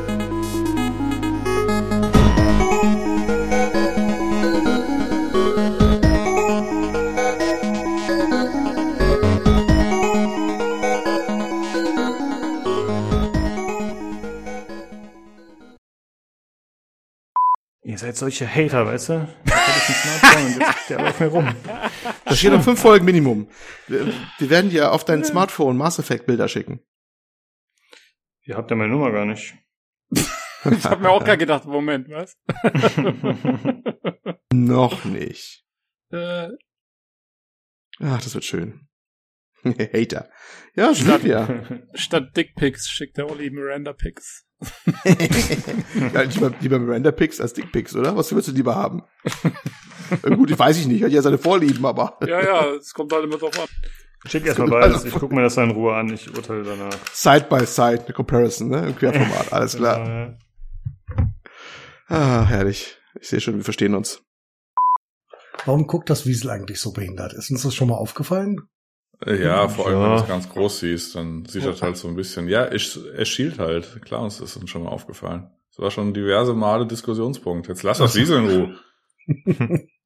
Okay, entschuldige bitte. Das tut doch einfach nichts. Also beziehungsweise es tut sein Bestes, auf das Wiesel zu kritisieren. Ja, ich bin ja schon ruhig.